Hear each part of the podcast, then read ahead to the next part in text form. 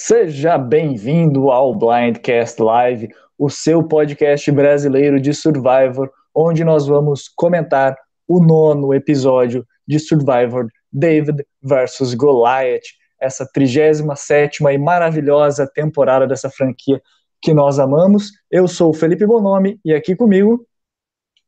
Beatriz Camille, oi gente, boa noite, estou muito feliz de estar aqui de volta com boa legal que a gente pode fazer um drinking game. Toda vez que eu errar o nome do Bonome, alguém bebe um gole aí do que vocês estiverem bebendo para acompanhar a gente. É interessante você ter falado sobre isso, porque, bem, você é uma pessoa viajada que já morou nos Estados Unidos, até inclusive estava lá esses dias atrás, né? Sim. E, e bem, eu estava fazendo a minha prova de proficiência de inglês no mestrado também, e eu estava revisando algumas coisas e, e a gente não percebe como isso acontece mas eu reparei que o O, no inglês, né, na pronúncia, ele tem muito essa coisa de quase parecer um A, né? Por exemplo, você pega o, o How I Met Your Mother, não é tipo How I Met Your Mother, é How I Met Your Mother, né? Então o inglês ele tem uma pronúncia muito mais próxima do A. E eu fiquei pensando, poxa, não é que a Bia fala o meu sobrenome errado, é na verdade que ela tem uma pronúncia mais de quem já está acostumada de assistir Survivor o dia inteiro, né? Pode ser, pode ser que eu tô muito sátia pensando em inglês, porque eu assisto muitas séries sem legenda e tudo, fico focando na, na pronúncia deles. Achei chique essa explicação, gostei. É, então a Bia já está desculpada, ela não erra meu nome, ela só tem uma pronúncia que alguns não conseguem entender. Adorei. Bem, então vamos falar do que interessa, vamos falar desse episódio Survivor. Bia, o que, que você achou desse episódio? Olha, eu amei o episódio, foi muito legal. Assim, todo mundo falou que a edição foi estranha, a gente teve bastante comentário sobre isso lá no, no, no site da Tribo Falou. E foi mesmo, mas ao mesmo tempo eu já tinha quase certeza que o Dan ia sair. Você também teve essa sensação? Eu já estava meio que imaginando isso desde o episódio passado, né, que isso poderia acontecer por causa do anulador de ídolos, mas eu estava naquela coisa, ou seria semana passada, ou essa, ou talvez na próxima, que vai ser episódio duplo, né, aí eu já estava meio que esperando. Não vou dizer que, assim, eu tinha 100% de certeza que ele ia sair agora, mas eu já estava esperando que isso fosse acontecer, e a minha estranheza foi mais é, igual o pessoal, porque ficou uma coisa meio solta, né? Eu percebo que essa temporada de Survivor, é, os editores têm deixado a gente muito mais no escuro. E isso eu acho que é até positivo, porque antes, a, em, em, alguns episódios de temporadas passadas, a gente meio que já sabia o que ia acontecer. Ah, fulano vai chegar no conselho tribal, vai flipar ou não vai flipar. A gente já tinha, assim, o caminho bem delimitado. E nessa temporada, uma das coisas que eu tô gostando muito na edição é que não tá tão claro, né? A gente comentou, vocês leram meu comentário semana passada de que a edição tinha feito uma cena é, no CBS All Access, é, um material extra, onde o Dave falava que ele ia dividir o voto e tal. Mas para quem estava assistindo, foi uma surpresa o voto do John. E eu, particularmente, gosto muito quando o Survivor pega a gente assim de uma maneira é, inesperada, tipo, nossa, o que aconteceu? E foi um pouco do que a gente vai comentar mais para frente do anulador de ídolo, que a gente não viu praticamente o, o, o Core jogando e ele leu simplesmente, né? Eu, então, eu gosto das surpresas. É... Eu acho interessante a gente chegar no final do episódio e aí, tipo, meu Deus, o que aconteceu? Como é que isso aconteceu? E é um blind para a plateia, mas ao mesmo tempo, é... a gente acaba tendo muita certeza de quais personagens vão ser relevantes e quais não vão ser, porque não dá tempo nessa máscara que eles fazem da gente ver a perspectiva de todo mundo, ou pelo menos de uma grande quantidade de pessoas. Nesse episódio, tinham pessoas que não contribuíram em nada, ou pelo menos a gente não viu eles contribuírem em nada. E aí a gente sabia que, seja lá o que eles fossem fazer, não ia ser muito relevante. E também eu acho que, que é interessante a gente tomar um blind de quem saiu, só que não ter a a perspectiva de jogo daquela pessoa, pra gente ver ela perdendo e ver o que, que ela fez errado, também é uma coisa que eu não gosto. Eu acho que tem um equilíbrio maior. Acho que talvez não fazer todo episódio assim. Eu gostaria de ter ouvido mais o Dan, ele falar sobre usar o ídolo dele, ele ter considerado é, a possibilidade dos Davis terem alguma coisa. a gente não viu nenhum processo de pensamento de que, que ele ia fazer, diferente do que a gente viu no episódio passado. Ele ponderando se ele usaria ou não o ídolo na, na Angelina. Então, não sei, eu, eu acho que eu sou meio a meio nisso. Eu gosto, mas não todo episódio, e nesse, nesse episódio especificamente eu não gostei. Bem, vamos começar então comentando justamente do começo, porque eu acho que e, o que levou a essa votação é o meio que a gente vai acabar comentando durante todo esse blindcast.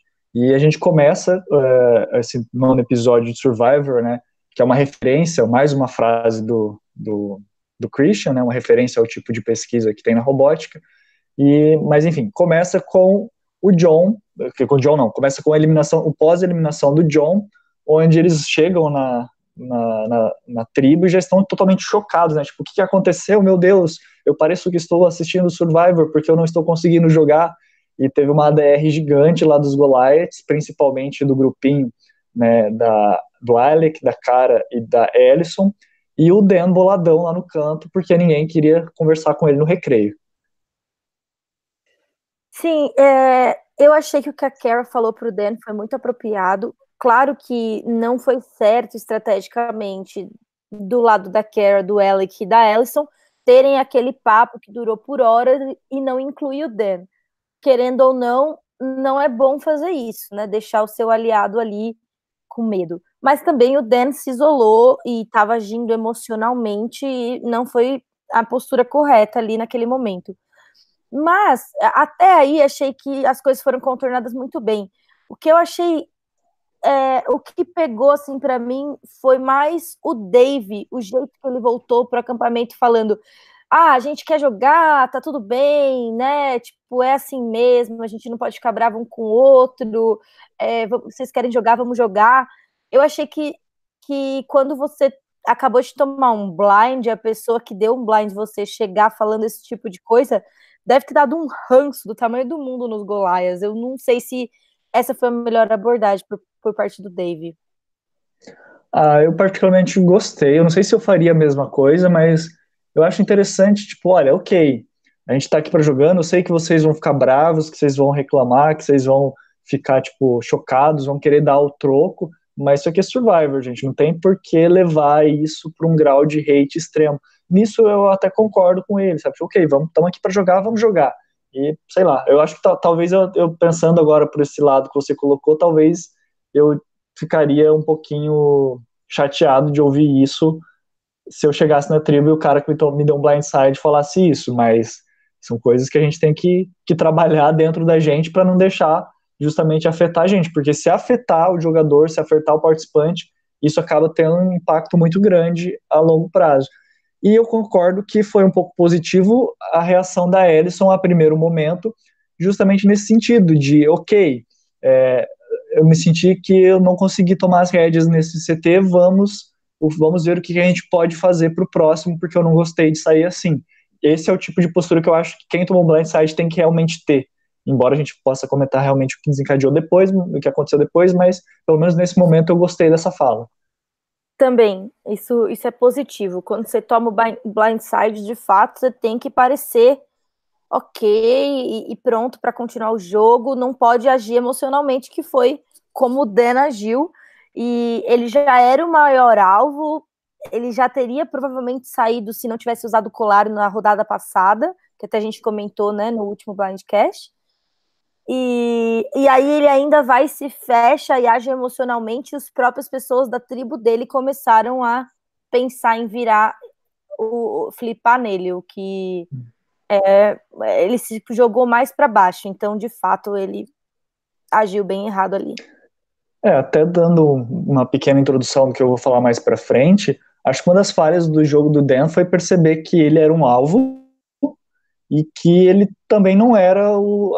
Embora ele tivesse mais ou menos no comando, ele ainda está no, F10, no F11, né? Estava no F11, agora para o F10, e ele provavelmente tinha tudo para ficar no bottom da própria aliança dos Goliaths. E tem uma coisa que é muito interessante da gente pensar. É, não é interessante você ser o bottom de outra tribo, né, de outra aliança, mas às vezes você sendo bottom de outra aliança, você pode trabalhar com o bottom dessa outra aliança para formar uma nova aliança majoritária. E é isso uma das falhas dos Goliaths, né? Que pelo menos eles estavam tentando reviver essa Strike Force, né? Agora um pouquinho diferente, mas buscar esse sentimento que eles tinham feito muito corretamente no episódio da Merge e que acabou se perdendo justamente porque os Golitos começaram a ficar com medinho. Sim, é, ele, ele, ele não conseguiu perceber como a situação dele ficaria ruim, mesmo se os, se os planos dele tivessem dado certo.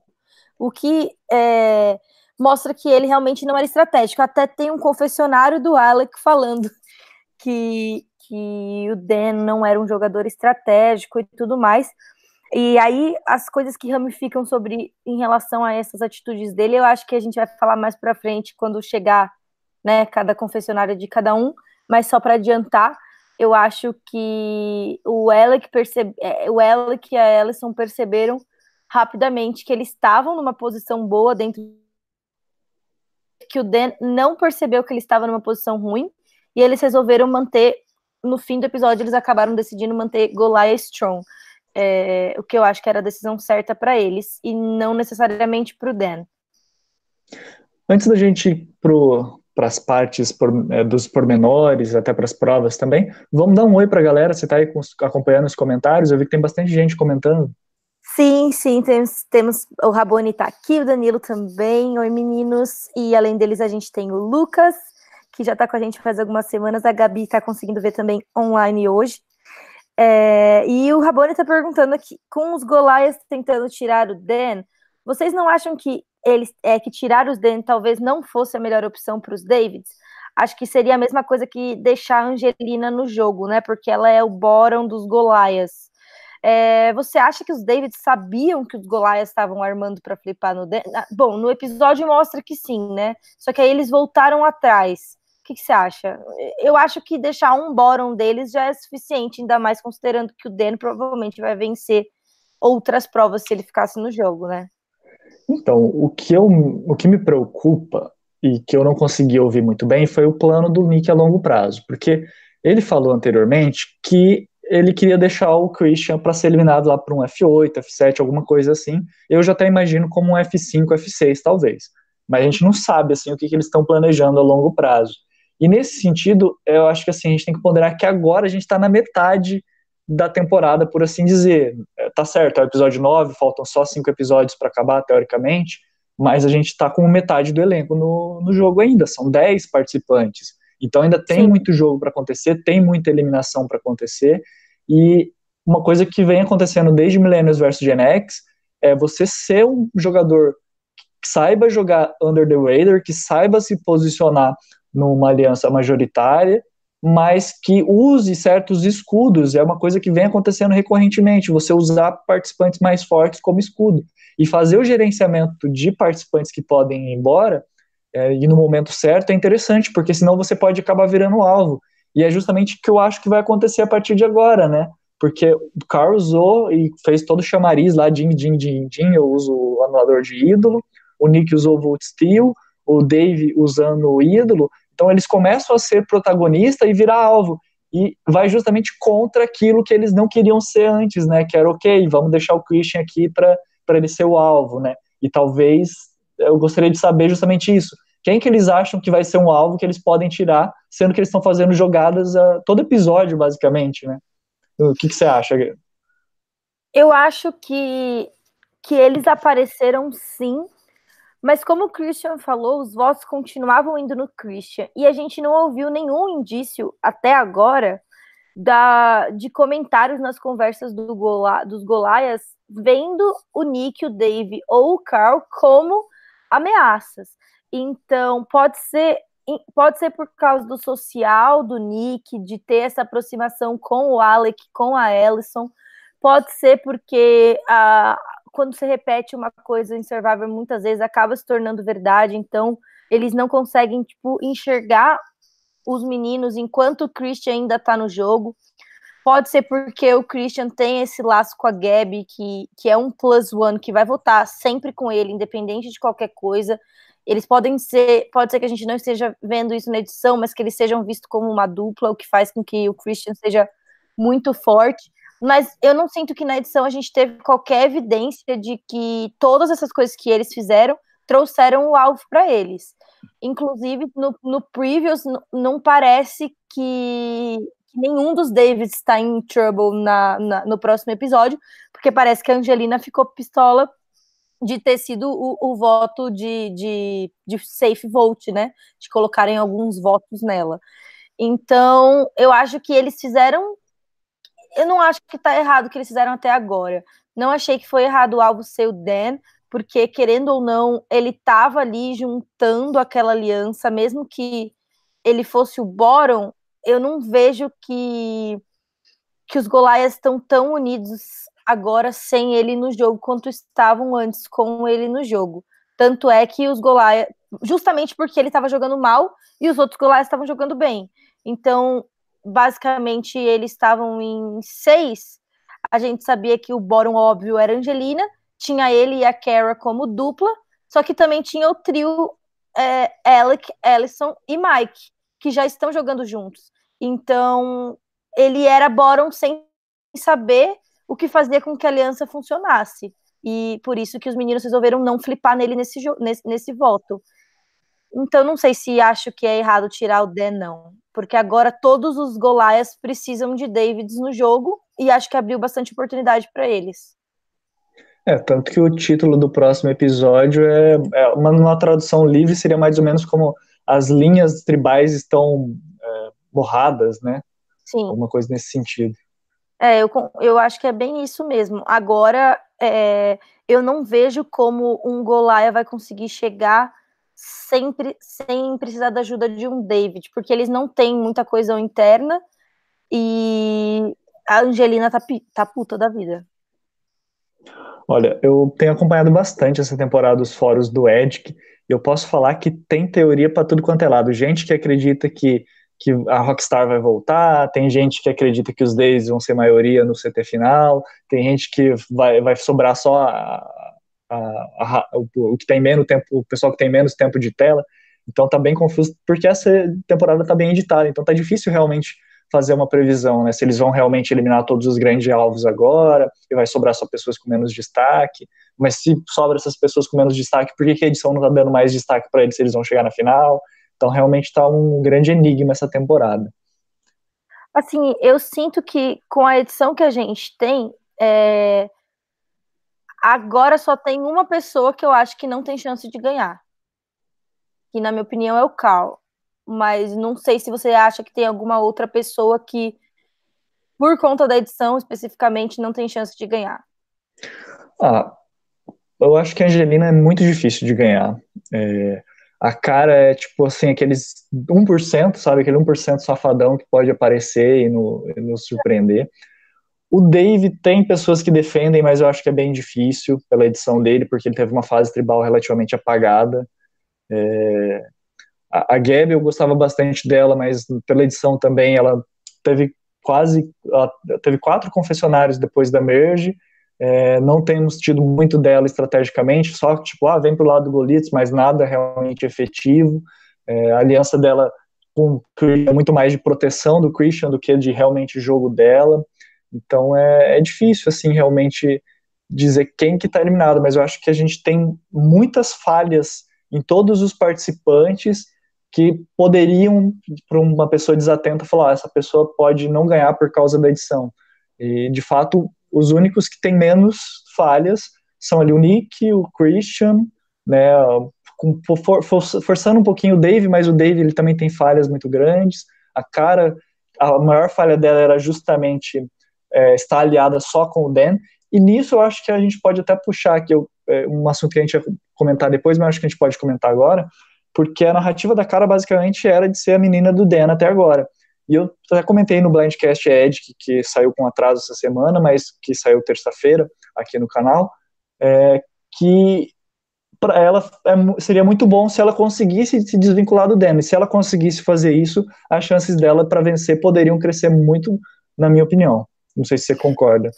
Não, eu, eu acho o contrário. Eu acho que a Kara tinha no Dan aquele lance do escudo, né? Justamente é, ele era uma pessoa que sempre, em qualquer circunstância, ia sair antes que ela. É, e além disso, ela tinha a, na minha opinião, a completa dominância em relação a ele é, no, na parte social, no sentido de que ela seria capaz de convencer ele a salvá-la, usar os ídolos nela, usar os ídolos em quem ela achasse interessante usar. Do jeito que a história foi contada pra gente, parecia que ela tinha muita influência nas estratégias, decisões estratégicas que ela fizesse. Então, ela tinha ali uma opção de um escudo que ela podia, inclusive, usar no jogo para fazer as jogadas que ela quisesse. Se ela quisesse flipar num Golaia, ela podia tentar fazer, atrair os votos para alguém e fazer ele usar o ídolo errado. Ela, ela tinha como é, pôr ele de frente para ir conversar com os Davis, caso ela quisesse flipar, e se desse errado, não voltava nela. Eu acho que ela tinha no Dan uma opção de, de completa, completo escudo. Eu realmente acredito que a Kara se beneficiaria do Dan estar no jogo muito, porque ele salvaria ela nas circunstâncias. Inclusive, eu acho que ele conseguiria dar uma de, que a Kara conseguiria dar uma de Natalie Bolton e se precisasse fazer com que o Dan entregasse o colar da imunidade para ela, de tanto que eu acho que, que o Dan estava é, assim não é apaixonado, mas envolvido com ela e o quanto, na minha opinião, parece que é importante para ele ser um bom moço. Eu não acho que ele deixaria ela ir, eu acho que ele se sacrificaria por ela. E eu acho que ela tinha que ter espremido essa relação com ele, tirado todos os benefícios o máximo que ela pudesse. E acho que agora ela ficou em evidência por ele estar fora do jogo, porque ela sempre vai bem nas provas, ela é tipo adorável. Isso é uma coisa que transparece, trans, transparece que as pessoas gostam dela. E além disso, ela não tem relações muito fortes com mais ninguém. Então ela ficou ali no jogo meio como uma peça solta. Jogar como uma peça solta é ótimo. Assim, a gente já, já viu pessoas que conseguem ir ali se de um lado para o outro, de um lado para o outro. Não sei se a Carol tem esse perfil. Se ela passar a jogar assim, assim daqui para frente, excelente. Senão, eu acho que ela perdeu uma oportunidade de ter alguém no jogo que ia protegê-la. Bem, então vamos, vamos seguir em frente falar um pouquinho da prova de recompensa? Vamos, peraí, só, só lendo aqui os comentários do pessoal. Danilo disse que concorda comigo sobre a cara ter errado e não ter visto os benefícios de jogar, de deixar o Dan no jogo. E, inclusive, ele acha que se eles chegassem juntos na final, é, ela podia fazer um FTC tipo a Sophie de é, Redemption Island 2, lá que eu não lembro o nome. E a Gabi concordou comigo e o Rabone também concordou comigo. Mas eu acho que as pessoas que concordam com você, Bonome, não estão online. Acho que é só isso. Não, eu, eu, concordo em parte com vocês, mas eu pondero justamente isso, que para a edição dela, pensando na edição dela, é, faltava ter conteúdo além do Dan. E ela estava muito escorada no Dan, e ela precisaria desenvolver muito isso e continu, continuar desenvolvendo muito, porque é uma coisa que eu costumo dizer quando eu, avalio o Ed. É, o winner, ele nunca é desconhecido para os, os, casuais, e ele sempre é mostrado tendo pelo menos uma, algumas ligações com os outros participantes da, do júri, né? Porque é quem vai votar nele para ele ser, ser o vencedor, o campeão da temporada, o solo survivor. Então, a cara estava deixando a desejar nesse sentido, e eu acho que o jogo dela, a edição dela, na verdade, cresce no sentido que ela tendo mais alianças, mais pessoas que enxergam, enxergam ela como uma jogadora, pode ser possíveis votos para ela na final. Eu acho que quem torce para cara, para cara pode até ficar feliz porque é, ela pode estar tá conseguindo a, a, garantir alguns votos, porque uma coisa é você chegar na final, outra coisa é você ganhar o jogo, né? Mas eu acho que sentando na final com alguém arrogante igual o Dan, que as pessoas já estavam extremamente incomodadas com ele, que necessariamente os votos iriam para Kara. Eu não sei, eu sinto que a final dela com o Dan era benéfica para ela, o jogo do, dela com o Dan era benéfico com ela. E isso eu digo assim com um pesar, porque eu estava torcendo para Kara e até agora acho que o jogo dela estava sendo muito bom. Discordei desse desse move, mas vamos ver como que uhum. ela se recupera dele e o que, que ela vai fazer. Gente, tá chovendo horrores aqui. Eu não sei se tá atrapalhando no meu áudio, espero que não, mas tá chovendo muito forte. É, aqui para mim, pelo menos, não está aparecendo. Se tiver ruim aí para vocês no, em casa que estão ouvindo, deixem nos comentários que a gente vê o que a gente pode fazer. Mas Sim, é, eu, só, eu só pondero que acho que a gente teve uma mudança recente que a gente não sabe muito o que afeta na estética do jogo, que é ter um F4 que é decidido na prova do fogo. E muitas vezes você depender só de imunidade é, ou só de ídolos, né, pode acabar sendo algo ruim para o seu jogo se você chega lá e fala, tá ok, você defendeu de, dependeu de uma aliança, mas eu, mesmo sem ter aliança, construí um baita de um jogo, um monte de aliança, venci a prova do fogo e tô aqui contra vocês dois. Também pode ser um argumento que poderia derrubar ela se ela fosse com Dan até a final, na minha opinião. E, e Bonomi, esse, esse é o primeiro cast que sabe que a prova do fogo é no F4, né? Porque não o cast certeza. passado não tinha, o, o pessoal de Ghost Island não tinha assistido ainda Heroes vs Heroes vs Hustler, né? Acho que é, não tinham assistido, não. Então, esse é o primeiro cast que sabe que essa twist existe. Você sentiu que até agora isso foi considerado por alguém? Eu não, não vi nada de alguém comentar sobre isso ainda. Olha, que eu percebi também, não, poucos se atentaram a esse fato. Eu acho que talvez o, o, Nick ter falado que queria eliminar o Christian no F6 ou F8, por aí, seria justamente por isso, porque se você deixa ele chegar no F5 e ele vence uma prova de imunidade, ou então ele, ele mesmo que ele não seja levado para a final, ele vai para a prova do fogo e vence, ele vem com um resumê, né, um currículo muito maior para o FTC final.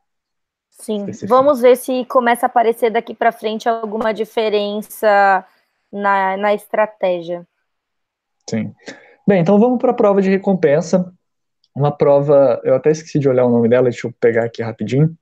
Mas ela é All Mixed Up, que é uma prova que na verdade não é bem uma prova, é uma mistura de várias outras provas, que eu particularmente não vi nenhuma prova com essa combinação. E, bem, é, o que, que você achou da prova, Bia? Ah, eu, eu, eu gostei. Não, não sei. Eu não tenho opiniões fortes sobre ela. É, eu também não tenho opiniões muito fortes, né? Ela foi, foi interessante. Vamos avaliar então pelos critérios que a gente tinha definido aqui, que é criatividade, dificuldade e entretenimento. Que nota que você dá para criatividade de 0 a 10, Bia? Ah, eu acho que de 0 a 10 dá, dá para dar um 5, porque todos os elementos da prova a gente já tinha visto, mesmo que não tenha visto nessa combinação. É, eu vou dar um 6 aí para passar de ano, porque eu, eu, senti que foi até relativamente equilibrada, mas acho que se entra mais na dificuldade, né? Então já vou aproveitar para falar da dificuldade. Também vou dar um, um 6, um, na verdade vou dar um 8 pela dificuldade, porque eu senti que ter começado um pouquinho na frente é, deu uma certa vantagem na hora do puzzle, que foi ali uma diferença bem pouco na hora de terminar o puzzle, que não era um puzzle dos mais difíceis, né? Então acho que a dificuldade para mim vai nota 8. para você, Bia? Ah, eu acho que 7. Acho que não foi nenhum desafio extremamente complexo. E o entretenimento? É, 6. Eu também vou dar uma, uma nota 6 aí no entretenimento, porque eu, eu, eu assisti, eu estava muito cansado, eu cheguei em casa muito tarde, fui assistir, e também não consegui me entreter tanto, quase dormi durante a prova.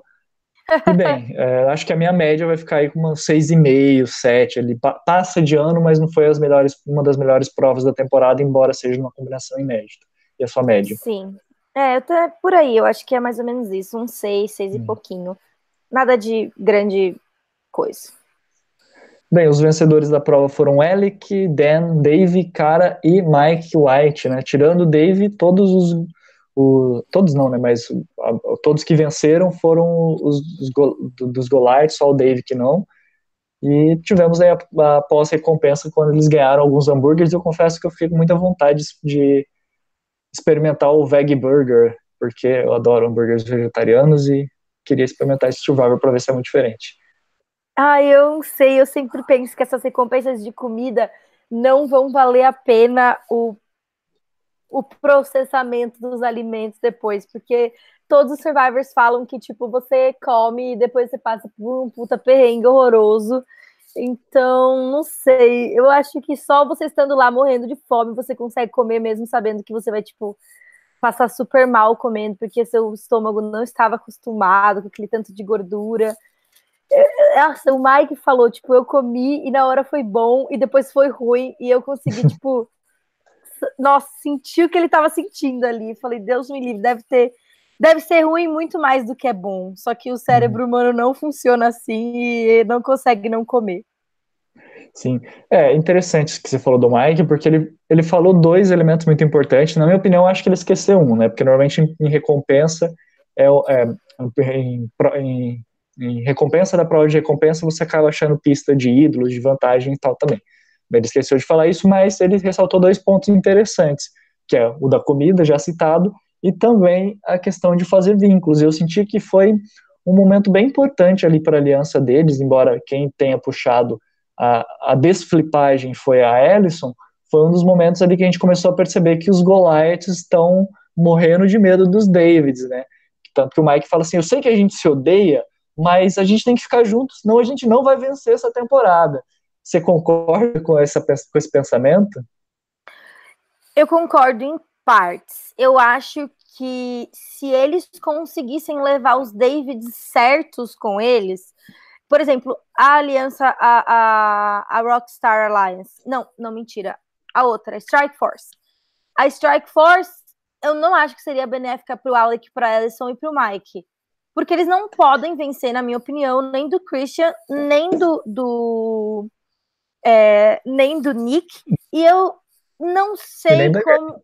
Eu não sei como as pessoas leem a Gabi no jogo.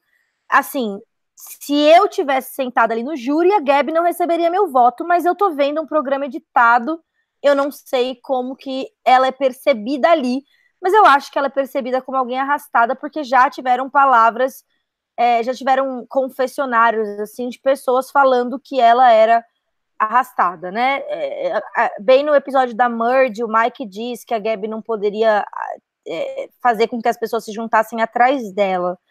E, e isso faz com que eu acredite que essa aliança não era o melhor para eles, mas ao mesmo tempo, eu acho que se eles chegam no final com a Kara ou com a Angelina, eles também não têm muita chance. Então, para mim, a melhor estratégia para o Mike, para Ellison e para o Alex seria conseguir os Davis de certos, que seria o Dave e o Carl.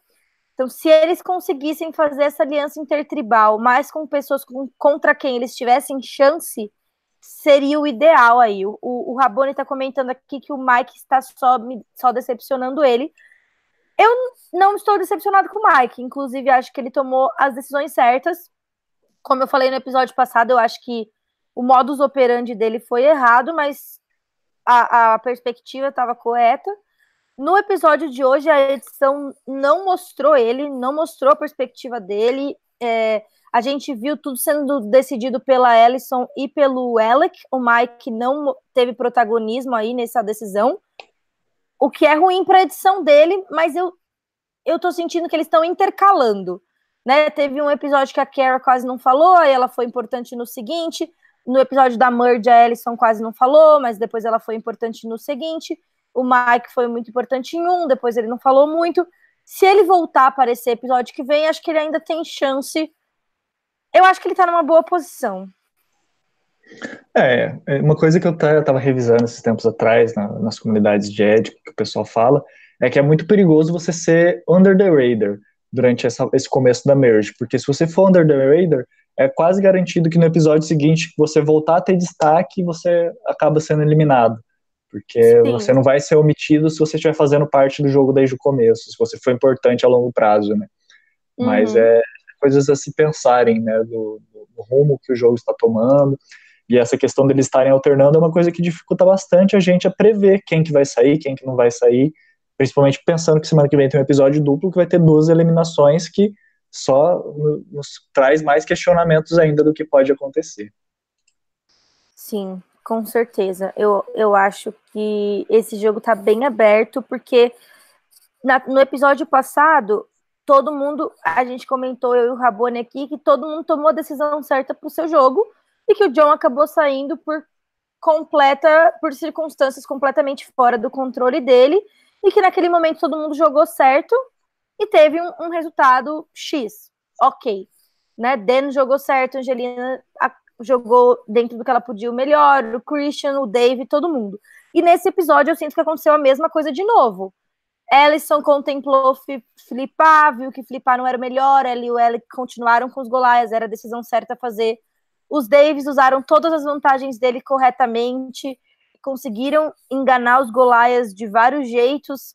E o Dan também fez a coisa certa e usou o ídolo dele na pessoa que recebeu os votos, que no caso era ele mesmo. Então, de novo, todo mundo jogou certo.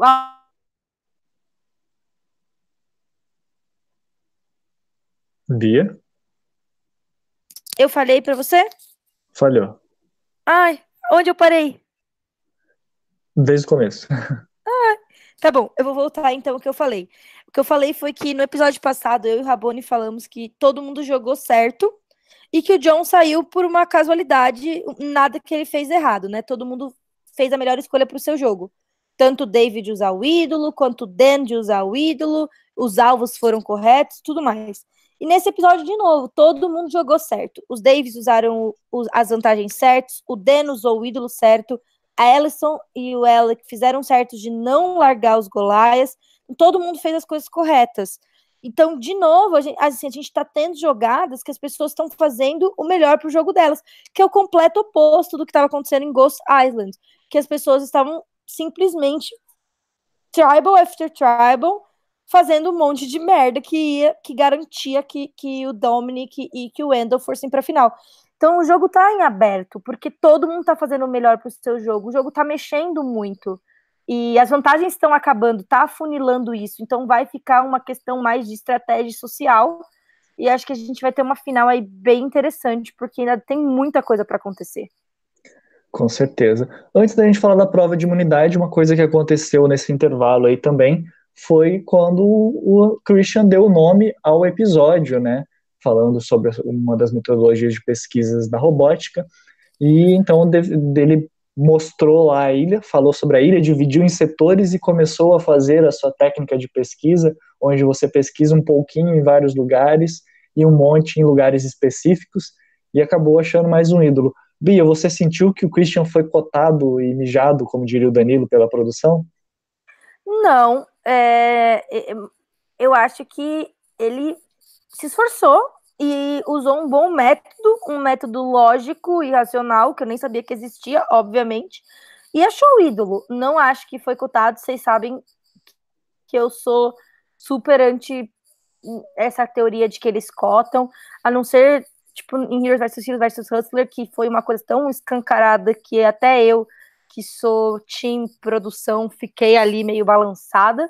Não acho que foi cotado, é, mesmo porque, pelo a perspectiva que a gente estava tendo, qualquer um dos Davis que achasse o ídolo teria usado ali para salvar o Christian se fosse necessário. Então, eu não acho que o favorito do programa estava é, em risco ali, se ele não achasse o ídolo exatamente ele próprio. Então, não acho que foi cotado.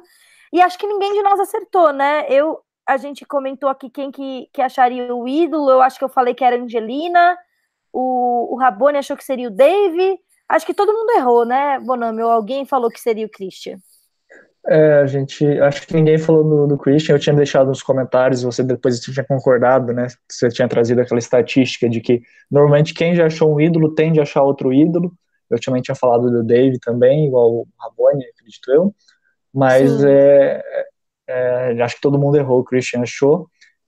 E, bem, o, o que eu achei bem interessante foi que é, basicamente a edição parou né, para falar disso. Ok, está nascendo um novo dia, os David sabem que estão em problemas, e o David, desde o sol nascer e um pouquinho antes, já começa a pesquisar e a procurar o ídolo, né? Até com um pouquinho de arrogância dele, né? Super empolgado, super OTT, como sempre. É o, é o que o David Wickerback sabe fazer de melhor, mas eles não acharam. E foi interessante que o, teve um confessionário do Christian justamente depois desse momento inicial, que ele falou, olha, tava todo mundo desistindo ali na hora do almoço, todo mundo estava cansado, o sol já estava forte, só que eu falei, não, eu vou continuar e vou desenvolver uma técnica que funcione e vou achar o ídolo, e eu fiquei bem feliz, assim, bem, gostei de assistir como fã, ver ele achar o ídolo, porque você via que ele realmente estava se esforçando, ele não estava simplesmente procurando aleatoriamente, ele sabia que precisava e ele foi atrás para superar. Sim, eu concordo, acho que foi legal, eu gostei da edição também, com com essa edição falhando em mostrar as perspectivas individuais, pelo menos está contando bem a história da Davi versus Goliath, está contando a história deles como um grupo, e nesse momento ele se destacou dentro do grupo, ele procurou a mais do que as outras pessoas procuraram, e ele achou, e eu acho completamente razoável essa perspectiva, então não acho que teve interferência da, da edição. O Rabone está aqui dizendo que é difícil ser imparcial com o Christian, porque ele está sendo muito reizinho. Hum. Rabone. Não, o Christian ele tem uma daquelas edições que podem ser assim uma das mais cotadas para ser winner. Eu acho que se fosse para dividir em porcentagem assim, eu acho que com 40% de chances o Christian, 40% ali o Nick, uns 20% a Gabi, depois com menos ali os que eu já tinha citado anteriormente, né? Mas é, ele tá com uma edição muito boa. E eu até comentei no Blindcast Ed que normalmente quando o Winner tem essa edição OTT, um pouco, bastante destaque desde o começo, é, o Winner tem que ter uma dificuldade para superar. E ele ter perdido o controle do jogo no episódio passado foi uma dificuldade para a edição dele. E ele conseguir achar o ídolo, ele conseguir fazer parte da jogada para se manter no jogo, é algo que pode ser muito positivo para a edição dele, se ele realmente for winner e se ele conseguir manter essa edição estilo bem, né, de tipo, tem uma dificuldade, superei, que é o que realmente acontece com todos os winners, né, porque o winner, ele, em termos de narrativa, para ele ter uma história completa, com começo, meio e fim, precisa ter alianças, dificuldades e, e, e vencer essas dificuldades. E ele, e... felizmente, para vencer. Uma coisa que o pessoal estava comentando lá no, no site da tribo falou, né? Para quem não sabe, é, a gente abre lá, o Danilo abre um, um tópico para comentar o episódio ao vivo, quem estiver assistindo e tudo mais, e o pessoal que vê depois também vai lá comentar. E, e o pessoal tava falando bastante essa coisa assim do, do jogo do Christian. Ah, o, jogo, o Christian não tá fazendo nada, ou, ou tá. E, e, e o que eu respondi lá pro pessoal no comentário é que, na minha opinião, é, apesar deles ter perdido o controle do jogo, no sentido de que ele se tornou o alvo e ele não sabia que ele era o alvo até alguém da, do, da aliança dele ir lá contar, apesar disso, ele formou os laços fortes o suficiente com as pessoas da aliança dele a ponto das pessoas quererem usar as vantagens para proteger ele, porque fizeram isso duas rodadas seguidas. Foram três vantagens usadas para salvar ele. Então, isso é, na minha opinião, um jogador muito bom, consolidado pela, pela parte social. Porque eu presumo que o Nick tenha consciência, o Dave, e o Carl e a Gabi, de que eles não vençam o Christian na final. Então, eles colocarem todas essas vantagens dele para fora para salvar o Christian, eu acho que demonstra assim que o Christian está jogando bem e que essa perda de controle dele foi mais uma questão de, de quão óbvio ficou que ele era um bom jogador, mais do que é, uma falha absurda no jogo dele, na minha opinião. Aqui a, a Enik Renault, é Renault que fala? Renault? Não sei. Christian teria tudo para eu odiá-lo, né? O nerdzinho aclamado pela produção e pela América, mas eu amo ele muito. Acho que todo mundo tá, tá ali com, com o Enik, a Enik, desculpa, eu não sei. E, e a Gabi diz que concorda comigo que o social dele é bem bom, que justamente por isso que todo mundo tá usando os poderes para salvar ele. Então acho que é unanimidade aqui no pessoal assistindo ao vivo com a gente que o Christian é, tá jogando bem e que ele é muito torcível. Olha, eu pondero assim que ele é muito carismático de fato, mas eu acho que em termos de aliança, Assim, não tô falando, ah, eu gosto dele, sou fã dele, quero que ele vença. Eu quero que ele vença porque ele tá no meu draft, mas o Nick, ah! se a gente parar pra pensar, é o que tem aliança com todo mundo, com hum. todos os participantes. Foi através dele que o Alec passou a informação e chegou a aliança no Christian. Então, acho que o Nick, na minha opinião, se acabasse hoje, ele teria o voto da maioria do júri. Eu acho que o Nick está jogando melhor. É, e eu acho que isso vai ficar evidente porque justamente hum, você está jogando bem, tem uma pitada de as pessoas não perceberem que você está jogando bem até ser tarde demais, né? Então, isso é comum nos winners. O Christian, apesar de que eu acho que ele está jogando bem e que o social dele está muito bom, o fato de todo mundo perceber isso é um detrimento para o jogo dele, é uma falha estratégica no jogo dele, que o Nick não, não tem até agora. Eu, eu só fico muito balançada pelo fato de que o Nick seria o primeiro eliminado. Como que você vê, tipo, isso, sabe? Que ele só chegou aí porque o Pet, o Pet se machucou. Então, eu, eu já ponderei isso em outros Bindcasts, que eu acho que ele foi o primeiro target, mas provavelmente acabaria mudando depois que eles perderam a prova. Só que como teve a evacuação, a gente não conseguiu nem ver se desencadear de, desses diálogos. O que eu posso dizer em termos de edição é que a gente nunca, e, e eu falo isso olhando um retrospecto de 36 temporadas e embasado com outras pessoas dos fóruns de Ed que também comentaram isso, que nunca a gente teve um winner que teve uma edição mista na Premiere. O winner ele sempre tem uma edição que pelo menos dá uma pista de que ele pode ser winner. Só que, no entanto, ele foi alvo, foi taxado de, de, de lazy, de possível primeiro boot, boot, né? E ele teve várias falhas na edição dele, no primeiro episódio. Então a gente tem que pensar, poxa, será que, será que ele é o winner mesmo? Será que a edição fez isso de propósito para justamente confundir a gente? A gente sabe que os editores também acompanham os fóruns de Edic, né? Então é, é sempre para se ponderar. É uma bandeira vermelha no jogo do Nick, é, mas é, a gente também pode pensar que é um novo tipo de edição que eles estão estreando agora.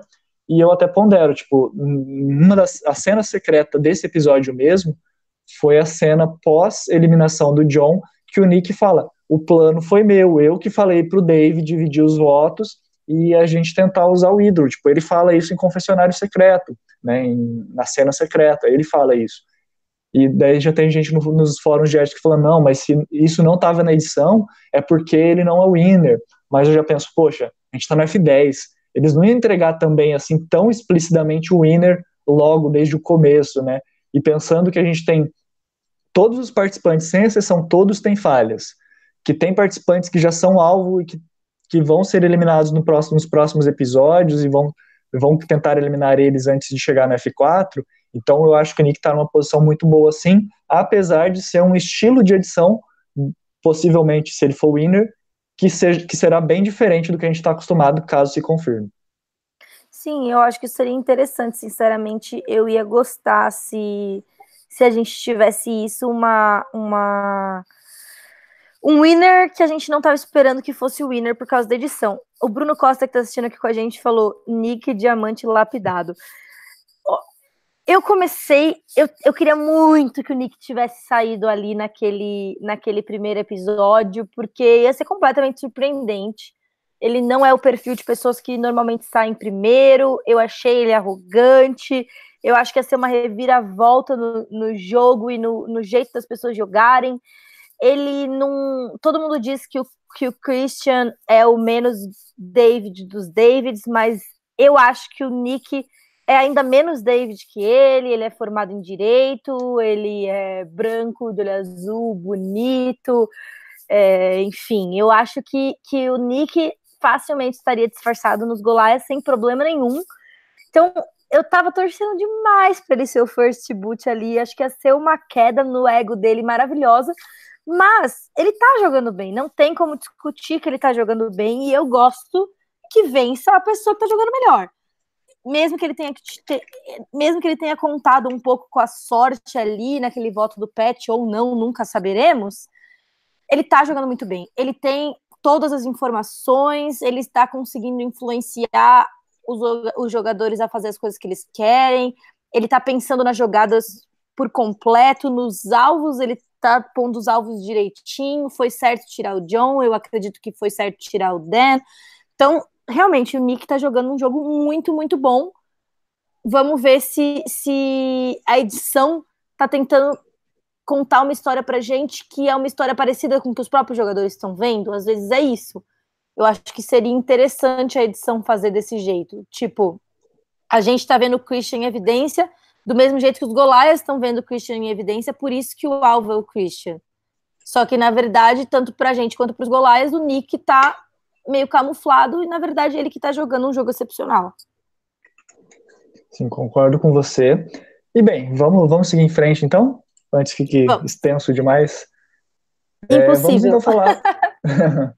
é, vamos falar então da prova de imunidade Roll Away the Deal, uma prova também nova em Survivor, e que o mito, o grande alfa meio que ninguém percebe, esse sim está sendo omitido de tão forte que é pela edição, o Eric. E o que, que você achou dessa prova, Bia?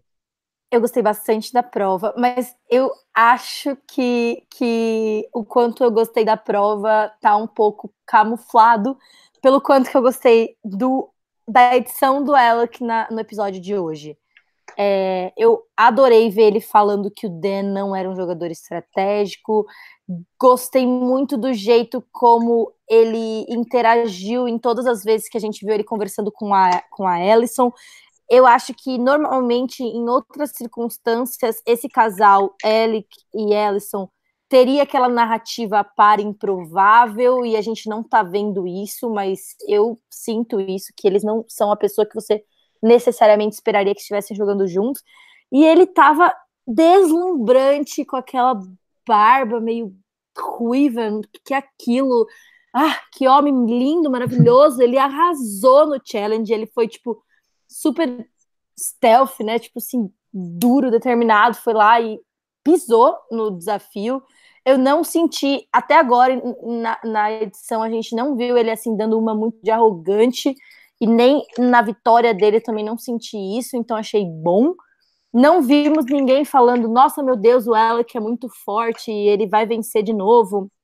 Enfim, eu adorei. Então eu acho que eu fiquei meio cega por conta do Alec, da minha torcida para ele, que eu achei o challenge muito bom. Agora eu não sei se, se tá camuflado aí com a minha perspectiva do Alec. Uhum. Então vamos avaliar aqui a, os nossos critérios, né? Começando pela criatividade. O que, que você achou da, da criatividade dessa prova?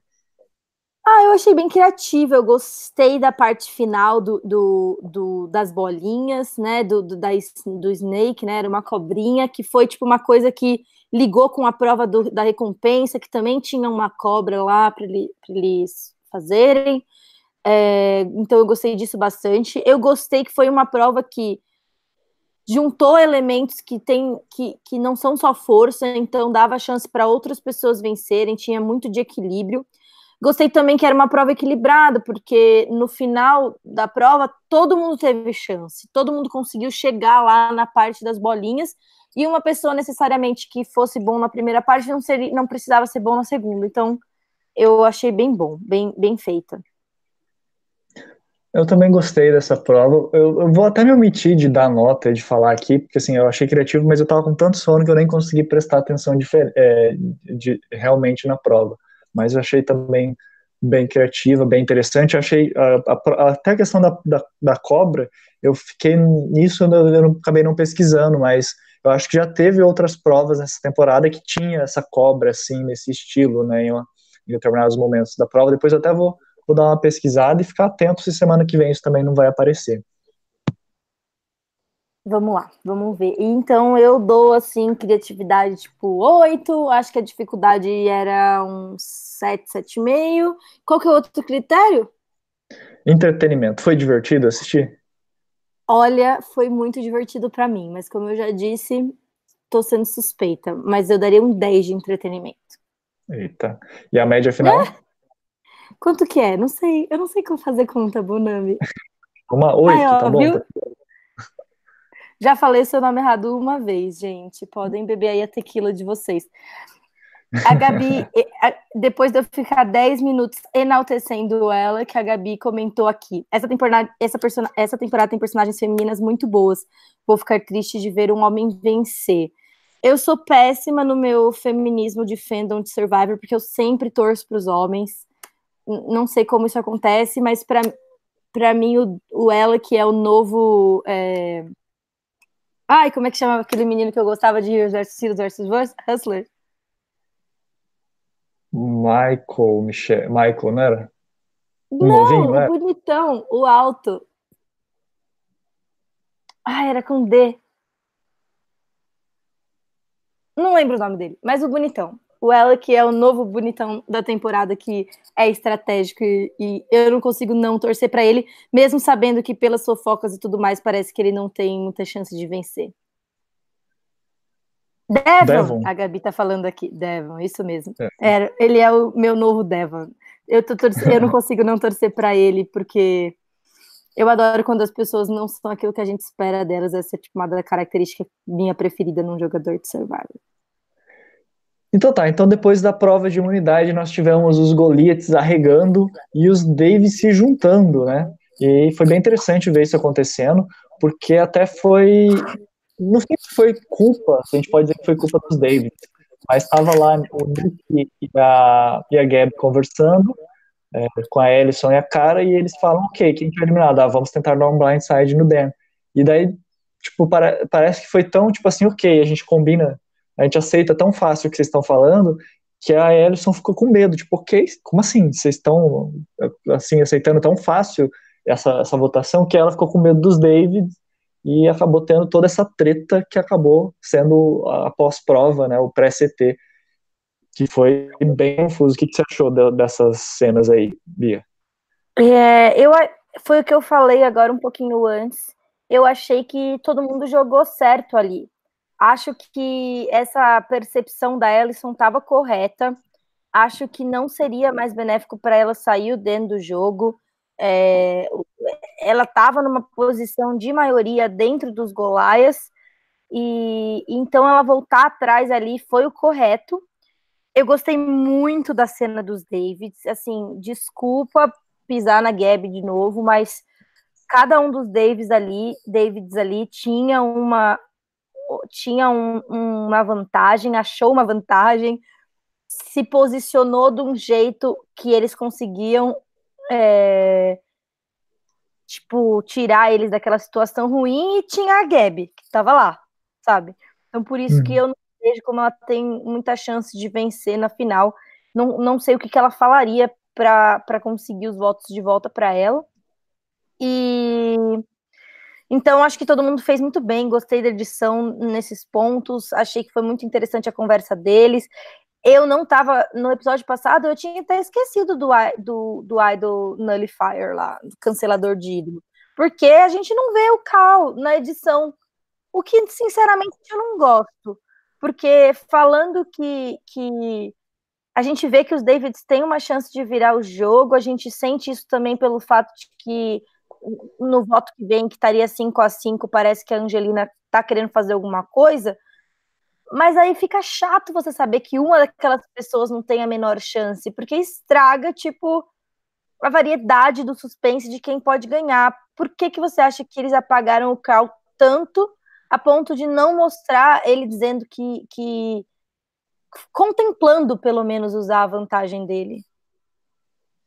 É, eu, eu, também pergunto isso, uh, pensando em termos de Ed, que ele tem recebido a edição circunstancial, mas é muito peculiar a gente pensar nisso, que nesse episódio, por exemplo, ele apareceu, ele teve um certo papel re relevante, mas ele não teve nenhum confessionário. Até aproveitando para falar, aqui do tá aqui na nossa pauta as curiosidades, a Cara teve cinco confessionários, a Ellison quatro, o Alec e o Christian três, Dan, Dave, Gary e Nick dois, Angelina um, Mike 1 e o Core 0. Então, tipo, foi uma coisa tipo assim, ok, ele tá ali, tá fazendo parte, mas ele não é um candidato a vencer a temporada, porque a edição não tá se dando ao trabalho, nem quando ele é relevante para a história, de deixar ele ter um confessionário falando o que, que ele tá planejando, o que, que ele quer fazer, quais são as alianças dele. E é uma das falhas que ele tem, que o Dave também tem, que é que as alianças deles não foram desenvolvidas, né? Tanto entre eles dois, como também com os demais participantes. Parece que é uma coisa tipo assim, olha, ok, é, os Goliaths estão jogando strong e a única coisa que sobrou é a gente jogar junto. E nisso o core é o passageiro, ele simplesmente está lá. E é uma coisa realmente ruim e chata, até parando para pensar, eu gostaria de ter, pelo menos hoje, nesse episódio, que ele foi importante, de ele ter pelo menos um confessionário falando sobre isso. Eu não entendi também por que, que os editores não deram. Não sei se eles sentiram que já era suficiente o tempo da, das, nas conversas, mas é, particularmente como fã, né, não só como espectador, mas como a, aquela pessoa que gosta de analisar os detalhes, as estratégias, ficar refletindo o que poderia não poderia ser feito, eu também senti muito a falta do Core e até mesmo um pouquinho do Nick, que apesar de ter sido um dos principais jogadores aí do, dos Davids, né, a gente também não, a gente teve dois confessionários, mas a gente também não entrou em detalhes do que, que ele precisava fazer, do, do que, que ele pretendia fazer, de quem que ele queria roubar o voto, se ele já tinha pensado nisso. Até acho que, falando do CT, se vocês repararem, eu, eu achei Não que foi mal editado, porque eu senti que eles fizeram isso para criar um drama. Mas se vocês repararem, é, o, aquela cena que, ele, que, o, que o Nick vai roubar o voto, ele tá lá super já descontraído, ele não tá tipo pensadão, reflitão. E a câmera muda e dá aquela impressão de que ele tá pensando em quem votar. Mas pelo Sim. que eu senti assim analisando as cenas, é tipo ele já tinha decidido e colocaram uma cena ali no meio só para parecer que ele tava pensando, mas ele já tinha decidido o que ele ia fazer.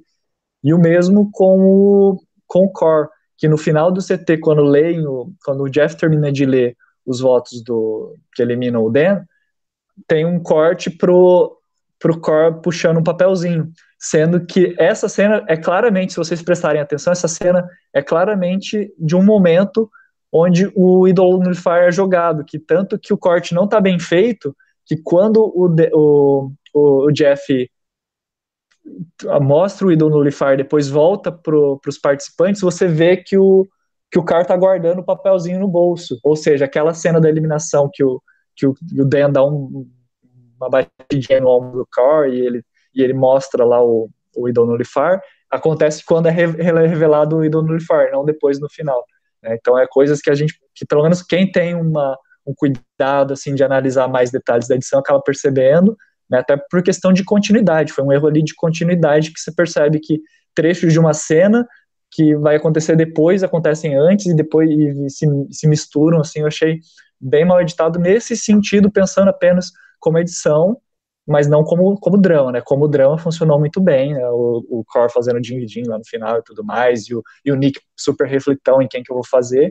E faltou, obviamente, uma coisa que eu tô sentindo muito a falta do Nick nos últimos episódios é dele poder entrar em, em mais detalhes. E até pondero que se a gente estiver vendo um novo perfil de winner para vencedor, se a edição está, não está justamente tentando proteger, assim, esconder ele para não ficar tão na cara que ele vai ganhar né? Então é, mas eu sinto falta. Olha, eu acredito que o melhor, uma temporada boa é aquela temporada que todo mundo ou quase todo mundo está fazendo o melhor para o seu jogo. Nesse sentido, o melhor para o jogo do Dave, da Gabi e do Carl seria chegarem juntos na final. Tentar levar, tentar flipar os, os, os continuar firme nos cinco Davids que sobraram e tirar o Nick e o Christian, que são as pessoas que eles não podem vencer na final, né? Acho que isso seria mais ou menos unânime dizer que eles não poderiam vencer o Nick e o Christian na final. O que acontece é que a gente não vê a perspectiva deles o suficiente nem para achar que essa seria uma possibilidade. Né, a gente, é, se, se, se, essa for a final, Dave, Gabi e, e, e Carl, a gente não viu essa possibilidade sendo construída, a gente não sabe o suficiente sobre o jogo estratégico de nenhum desses, do social muito menos, porque a gente não vê a relação deles sem ser pela narrativa dos Davids dentro ali daqueles cinco no máximo. Então, isso tira muita possibilidade do jogo acontecer. Acaba que se a gente for para a final com os cinco Davids, a gente já tem ali mais ou menos delimitado o que vai acontecer na final, e isso tira um pouco da daquele suspense do que pode acontecer de legal no jogo. Então, não gostei muito desse, desse jeito que, que, que Survivor está levando a edição nesse ponto, principalmente porque quando uma pessoa tem uma, uma edição TR, é porque ela não fez nada mesmo. E o Carl e o Dave estão fazendo. E isso que me incomoda, da pessoa ter uma, uma edição de que não fez nada quando ela tá fazendo coisas. Isso é bastante não sei, eu não gosto porque eu fico pensando, ai meu Deus, e se fosse eu? Imagina se eu estivesse lá fazendo um monte de coisa e eles me editam o TR, eu ia ficar puta. Então não, não gosto desse tipo de, de, de edição. Bem, e acabou que aconteceu que nós tivemos o, não sei se pode, podemos chamar assim, mas de o Brochacho Blindside 2.0, que aí então, como você comentou, todo mundo usou as suas, as suas vantagens de maneira correta. O Nick usou seu vote steal para roubar o voto da Ellison. O Cor usou o anulador de ídolo no Dan, o Dan usou o seu ídolo, o Christian guardou o seu para mais tarde, e a gente teve um baita de um CT, né? Sim, esse CT foi demais. Eu gostei muito, porque eu não acho que foi aquele negócio igual no CT que a Siri saiu, sabe? Que foi uma avalanche de vantagens que fez um, um outcome injusto. Muita gente eu vi lá no, no, no, grupo da tribo falou, comentando: ah, essa vantagem do, do Idol Nullifier é a mesma coisa que aconteceu com Ben e Chrissy. Eu discordo, eu não acho que a vantagem que o Ben teve ali tem o mesmo poder que a vantagem que o Carl tinha. A chance do Carl usar o Idol Nullifier errado era uma em cinco, né? Porque eles não votariam para o Alec, porque o Alec já estava é, já estava imune, então, né, o ídolo não ia ser usado nele. Eles nem sabiam se alguém tinha ídolo, quem tinha o ídolo, em quem ia usar o ídolo, nem se eles iam usar o ídolo. Então, é, eu senti, eu não sinto que é a mesma coisa. Eu não acho que é um poder tão grande quanto um poder no F4 surpresa que a pessoa não tem que fazer nada, só ser melhor no fogo e deu sorte, sabe? Então, eu acredito que não tem essa equivalência. Não acho que o poder dele era tão forte a ponto de estragar ali, é, de, de ser super injusto pro Den. Apesar de que, claro, que é uma grandíssima merda. Você tem um ídolo, você acha que você não vai sair. Mas é assim que acontece. Até a primeira pessoa que usou o ídolo, também, se você recebia todos os votos, você ia sair. Então, são as coisas novas que são colocadas no jogo, que os jogadores vão se adaptando a elas. Acho que tudo bem é, eu não acho que isso é um problema no jogo. E gostei porque eu não achei que foi aquela situação que era impossível você usar errado a sua vantagem. Tipo aquele, aquela vantagem lá do, do... Ah, é aquele que você passa para a próxima pessoa quando você sai. Legacy. O Legacy Advantage. Aquilo não tem como você usar errado. Então é uma vantagem, tipo, que você não, não, não requer estratégia, né? Simplesmente não tem como errar. E nesse caso, não, eles tiveram que fazer tudo certo. Inclusive, eles só conseguiram usar tudo certo porque eles fizeram certo na rodada anterior. Então, eles tiveram uma outra vantagem, usaram certo a outra vantagem, colocaram tudo, tudo no esquema para que dessa vez desse certo de novo. Então, eu gostei demais de, desse CT, acho que foi, as vantagens foram proporcionais, foram usadas correto, foi emocionante, e saiu uma pessoa que eu já não gostava muito, então estou feliz. Sim, eu concordo com você em praticamente tudo que você falou. Achei bem interessante que foram usados de maneira correta. E, claro, o ídolo per perde um pouco o seu poder quando você tem um anulador de ídolos no jogo. Mas a questão é, tipo, olha, tem um anulador de ídolo. Quanto, quantos ídolos já não foram jogados? Quantos ídolos não são jogados de maneira errada? É, e e acho que isso dá um novo equilíbrio ao jogo que acaba sendo muito interessante. Eu sou a favor de ter o um anulador de ídolo, mas que seja algo tipo assim, um por temporada. Ou às vezes nem toda temporada. Temporada tem, temporada não tem. E que acrescenta algo que eu acho que é o que as novas temporadas de Survivor têm de melhor. Que não é mais aquele Survivor antigo das 15, 10 primeiras temporadas, onde, na verdade, acho que desde a da quinta temporada já não é mais assim, que o, o o ambiente importa muito, né? Tipo, a sobrevivência importa muito. Agora, cada vez mais o que importa é a estratégia, é a, so, é a sobrevivência no quesito não físico, mas emocional e estratégico. E esse anulador de ídolo agora adiciona um novo elemento que vai deixar todo mundo mais é, neurótico ainda. E eu acho que isso é positivo, porque força as pessoas estra a estrategizarem querendo ou não, com o ídolo sendo tão comum hoje em dia, infelizmente, as pessoas já acham normal ter um ídolo e fazem os planos meio que, ok, ah, se eles é, se eles resolverem dividir os votos, ou se fizerem tal coisa, ou se quiserem me dar um blindside, eu tenho um ídolo aqui, eu uso. Agora não, tipo assim, olha, se todo mundo souber do meu ídolo, é muito mais fácil alguém vir anular o ídolo e ir embora. Então adiciona uma camada nova de estratégia que eu acho que vai se fazer muito bem para o jogo, que vai fazer ele se reinventar e se reestruturar muito melhor agora e as próximas temporadas que tiver com certeza vão ser bem mais interessantes justamente por causa desse anulador. Concordo, e mesmo se o anulador não tiver no jogo, as pessoas vão supor que ele está, o que vai adicionar uma, uma camada de estratégia de qualquer forma, que vai forçar a mão das pessoas a guardarem mais segredos, a, a terem que fazer alianças e planos B acho que vai ser bem legal. Eu acho que eles conseguem tirar bastante coisa de bom dessa temporada para fazer com que as próximas sejam ainda melhores. Espero que eles percebam os acertos aqui para repetir e aprimorar nas próximas. Uhum. E agora eu gostaria justamente de fazer uma pergunta. A gente acabou falando bastante da, das escolhas, das alianças, do flipa, não flipa, que acho que a gente entrar muito nesse detalhe talvez não seria interessante agora. Mas o que eu queria te perguntar para a gente caminhar, pro, antes da gente caminhar para o nosso sobe desce, é que assim, ok, você falou que todos jogaram de maneira correta, mas você visualizaria outro caminho de que poderia tomar esse CT que seria positivo para os Davids, ou então que poderia ser positivo até para os Goliaths? Eu acredito que a principal falha é, no jogo dos Golaias nesse CT foi é, ter colocado esses votos de desvio na, na Angelina. Acho que se eles iam colocar votos de desvio, eles tinham que ter colocado em um David. Porque alienar uma pessoa da sua própria aliança do jeito que eles fizeram com ela, fazendo ela se sentir bórum absoluto, foi um erro. Então, das principais coisas assim que eu acredito que deveriam ter sido feitas diferente é essa questão do, do voto na, na Angelina. E outra coisa que eu sinto que poderia ter sido diferente é a Kara falar para o Dan ali, parece, né? Na edição parece, que o Dan pergunta: eu uso meu ídolo em mim ou eu uso na Ellison? E eu acho que parece ali que ela falou para ele usar nele mesmo, né? E eu acredito que se ela queria que ele saísse, né? Porque ela acaba voltando atrás junto com os outros Golaias. Ok, vamos votar no Christian, beleza. Mas a gente sabe pela edição que, na verdade, ela queria que o Dan saísse de qualquer jeito. Então eu sinto que, apesar de que eu não concordo com a ideia dela de que o Dan saísse, se ela queria que ele saísse, ela devia ter forçado a barra ali e tentado fazer o Dan usar o ídolo na Ellison.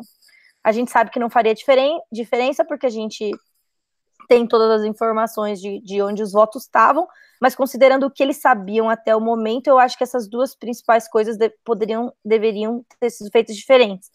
Agora, em relação ao alvo em si, acho que não, acho que eles estavam certo em colocar o alvo no Christian, ainda mais que a gente sabe agora que ele tinha um ídolo, e eu acho que os Davids estavam certos em colocar o alvo no Dan. Em relação a isso especificamente, eu não vejo é, erros de, de, nenhum dos lados. Você acha que o alvo deveria ter sido outro? Oh, eu não acho que o alvo necessariamente deveria ter sido outro. Eu acho que foi interessante de terem é, feito do jeito que foi feito, mas eu, eu faço algumas ponderações, assim, né? Eu acho que, por exemplo, você falou dos votos. Eu acho que não foi, tipo assim, eles pensaram em dividir o voto para na Angelina, para, tipo, ah, no caso dos Davis votarem na Angelina, ela ser eliminada. Eu senti que foi mais uma coisa, tipo assim, ok, cara, deu ruim, eles têm o voto, o, o voto Steel, né, o roubador de votos lá, então vamos, vamos ter que flipar, se a gente não flipar, é, a gente vai ser visto como, como, como parte dos Goliaths. Eu senti muito que os, o voto do, do Alec e acho que da cara, né, que foram que votaram na, na Angelina, foi tipo, olha, a gente tá afim de eliminar a Angelina. No próximo CT vocês podem confiar na gente que a gente vai votar nela. Porque a gente tinha falado de votar ela ou de votar no Den e a gente tá, tá indo nela, sabe? A gente acredita que pode eliminar ela. Acho que talvez tenha sido justamente isso que eles tentaram fazer, imaginando talvez que, o Den, que votar no Den não fosse ter efeito, né? Porque ele talvez fosse usar o ídolo. Eu acho que o voto dele foi mais tipo uma, uma bandeira para os Davids do que realmente um voto estratégico nesse CT em específico. Acho que foi algo pensando mais a longo prazo. E o que eu pondero é nas questões das vantagens, né? Porque no final acabou que eles não precisavam ter o vote steal para eliminar o, o só de, mas o vote steal foi justamente o que acabou causando caos, né? Que acabou o, fazendo com que o, durante o CT o Alec, a Ellison e, o, e a Cara olhassem um para o outro e começassem a tipo, pensar em votar no Angelina de fato. Sim, sem mas... o voto Steel, eles não, eles teriam votado no Christian ali naquele momento. Eu acredito. Então, mas que... eu fiquei, eu fiquei pensando se talvez, por exemplo, forçar o Christian a usar o ídolo, já que você talvez possa querer eliminar ele em breve, tipo no F8, não seria interessante. E, em vez de, e deixar o vote steel para um momento que você realmente quisesse impedir alguém de votar. Porque se tivesse usado, por exemplo, o ídolo no Christian, anulado o ídolo no Dan, você já teria o Dan eliminado de qualquer jeito e você ainda teria uma vantagem que eu considero que é muito mais poderosa do que o ídolo, no sentido de que você consegue em conjunto, manipular é, a, a, maioria dos votos da tribo. E eles agora vai ser 5 contra 5. Se eles tivessem o voto steel para a próxima rodada, eles conseguiriam fazer um 6-4 tranquilamente. Sim, é que o que, eu, o que eu acho que é uma desvantagem do voto Steel é que as pessoas sabem antes que você tá usando ele, né? Então, é, a vantagem do ídolo do Christian é que ele pode pegar os golais de surpresa. E o voto Steel ia causar mais ou menos o que causou dessa vez, né? Do tipo, ele, o Dan usou o ídolo dele porque o voto Steel foi usado. Mas quanto menos gente no jogo, menos certeza a gente tem de quem que vai usar o ídolo em quem, né? Assim, não, ao contrário, calma. Não era isso que eu queria dizer. quanto menos gente no jogo, menos chance de você ter números o suficiente para conseguir desviar o voto da pessoa que vai usar o ídolo. Porque se eles deixam para usar o voto estilo mais para frente, eles roubam o voto de alguém e a outra pessoa dos Goliaths está imune e só sobra uma pessoa para eles colocarem o voto, eu acho que o voto estilo é uma boa vantagem, mas tem a desvantagem muito grande das pessoas saberem que você está usando ele. Então, eu acho que usar o voto foi a decisão certa. Não acho que, que ele seja mais poderoso do que o ídolo, porque o ídolo você consegue pegar as pessoas de surpresa para usar. É, eu concordo também que foi o momento certo. Eu acho que é interessante né, a gente ponderar todas essas possibilidades, porque apesar de ter acontecido muito bem, a gente não sabe o que vai acontecer depois, e é sempre interessante a gente tentar fazer novas conjecturas do que vai acontecer daqui para frente. Sim. É, é mais agora... algum comentário do CT? Não, não. Eu só tô feliz, como todo mundo, que esse CT aconteceu e que foi maravilhoso, que o outcome foi maravilhoso. Sucesso total. E agora é, a gente está esquecendo de falar da nossa promoção, Queen Stakes Queen, né?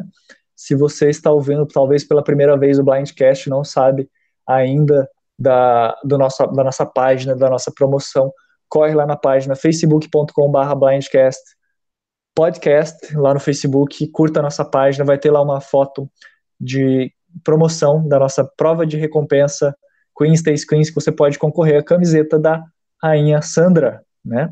É, para participar lá tem todas as informações e você tem que anotar as palavras-chave que a gente vai falando por aqui, mandar para a gente no e-mail blindcastcomercial@gmail.com a minha, cada um dos participantes tem uma palavra-chave, você precisa anotar as quatro para mandar por e-mail. A minha palavra-chave, que eu já tinha falado no episódio retrasado, é Millennials versus Gen X, em homenagem justamente à primeira temporada que a gente fez o Blindcast, por isso eu achei simbólico a minha palavra-chave ser justamente o título dessa temporada. Mais para frente, fique ligado que a Bia vai falar a palavra dela antes da gente encerrar o programa. Agora a gente Sim, vai para onde? com a gente até o final. Agora a gente vai é, falar do nosso sobe e desce, né? Isso. Vamos lá então. É... Eu anotei aqui, o Rabone ele fez uma, uma tabelinha assim, que eu achei bem interessante, que meio que vai pontuando de acordo com o sobe e desce. Tipo, me, menos um para quem sobe, mais um para quem. Quer dizer, mais um para quem sobe, menos um para quem desce. O Den, que foi eliminado da semana, ele tinha um total de menos seis no nosso sobe e desce, e né, já, já, a gente já estava meio que prevendo que o jogo dele não estava tão bom assim. É, vamos começar então participante por participante, Bia? Sim, vamos lá. É o primeiro da nossa lista aqui em ordem alfabética é o Core, que no total da soma do nosso sobe desce até agora tem menos um. E você, Bia, você vai fazer ele descer mais ou subir mais? Olha, eu acho que a gente tinha que ter fixado os critérios sobre o nosso sobe desce um pouco melhor porque ao mesmo tempo que eu acho que ele subiu no sentido de que ele está mais perto de chegar na final, ele está numa posição melhor para chegar na final, eu acho que cada vez mais se consolida o fato de que ele não pode vencer. Então eu não sei qual desses critérios avaliar. Eu vou colocar que ele subiu pelo fato de que agora ele está numa posição numérica melhor. Mas, como eu disse, acredito que ele não tem muita chance de vencer eu vou pensando pela minha linha de raciocínio sempre da edição e de que, que é melhor a longo prazo, e eu vou dar um desce para ele, então ele vai ficar com menos um mesmo, porque a edição dele, ele não teve nenhum confessionário, ele não pôde falar, não pôde argumentar quando ele foi, assim, talvez a, a, o que seria a maior jogada dele na temporada, para o currículo dele de candidato, então isso eu achei muito ruim, e acho que agora ele fica sem poder, né, porque não vai, a menos que tenha uma nova Liga do Exílio, ou então que brote um novo anulador de ídolos, e mesmo assim ele não é garantido que ele vai achar. Então, é, é acho que ele fica numa situação muito ruim, até porque agora tá equilibrado, é 5-5, mas nada garante que ele, que ele possa continuar forte na temporada por mais tempo. Então, Sim. ele desce, sobe para Bia, desce para mim, continua com menos um.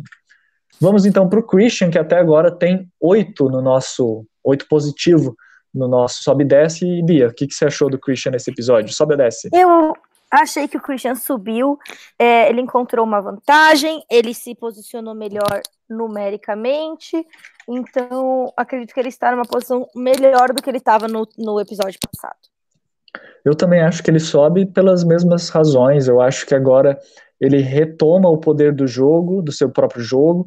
É, ele tem um ídolo que ele pode usar, ele tem mais poder, ele tem mais controle. Então, é, acho que ele teve um episódio muito bom é, a longo prazo, então sobe também.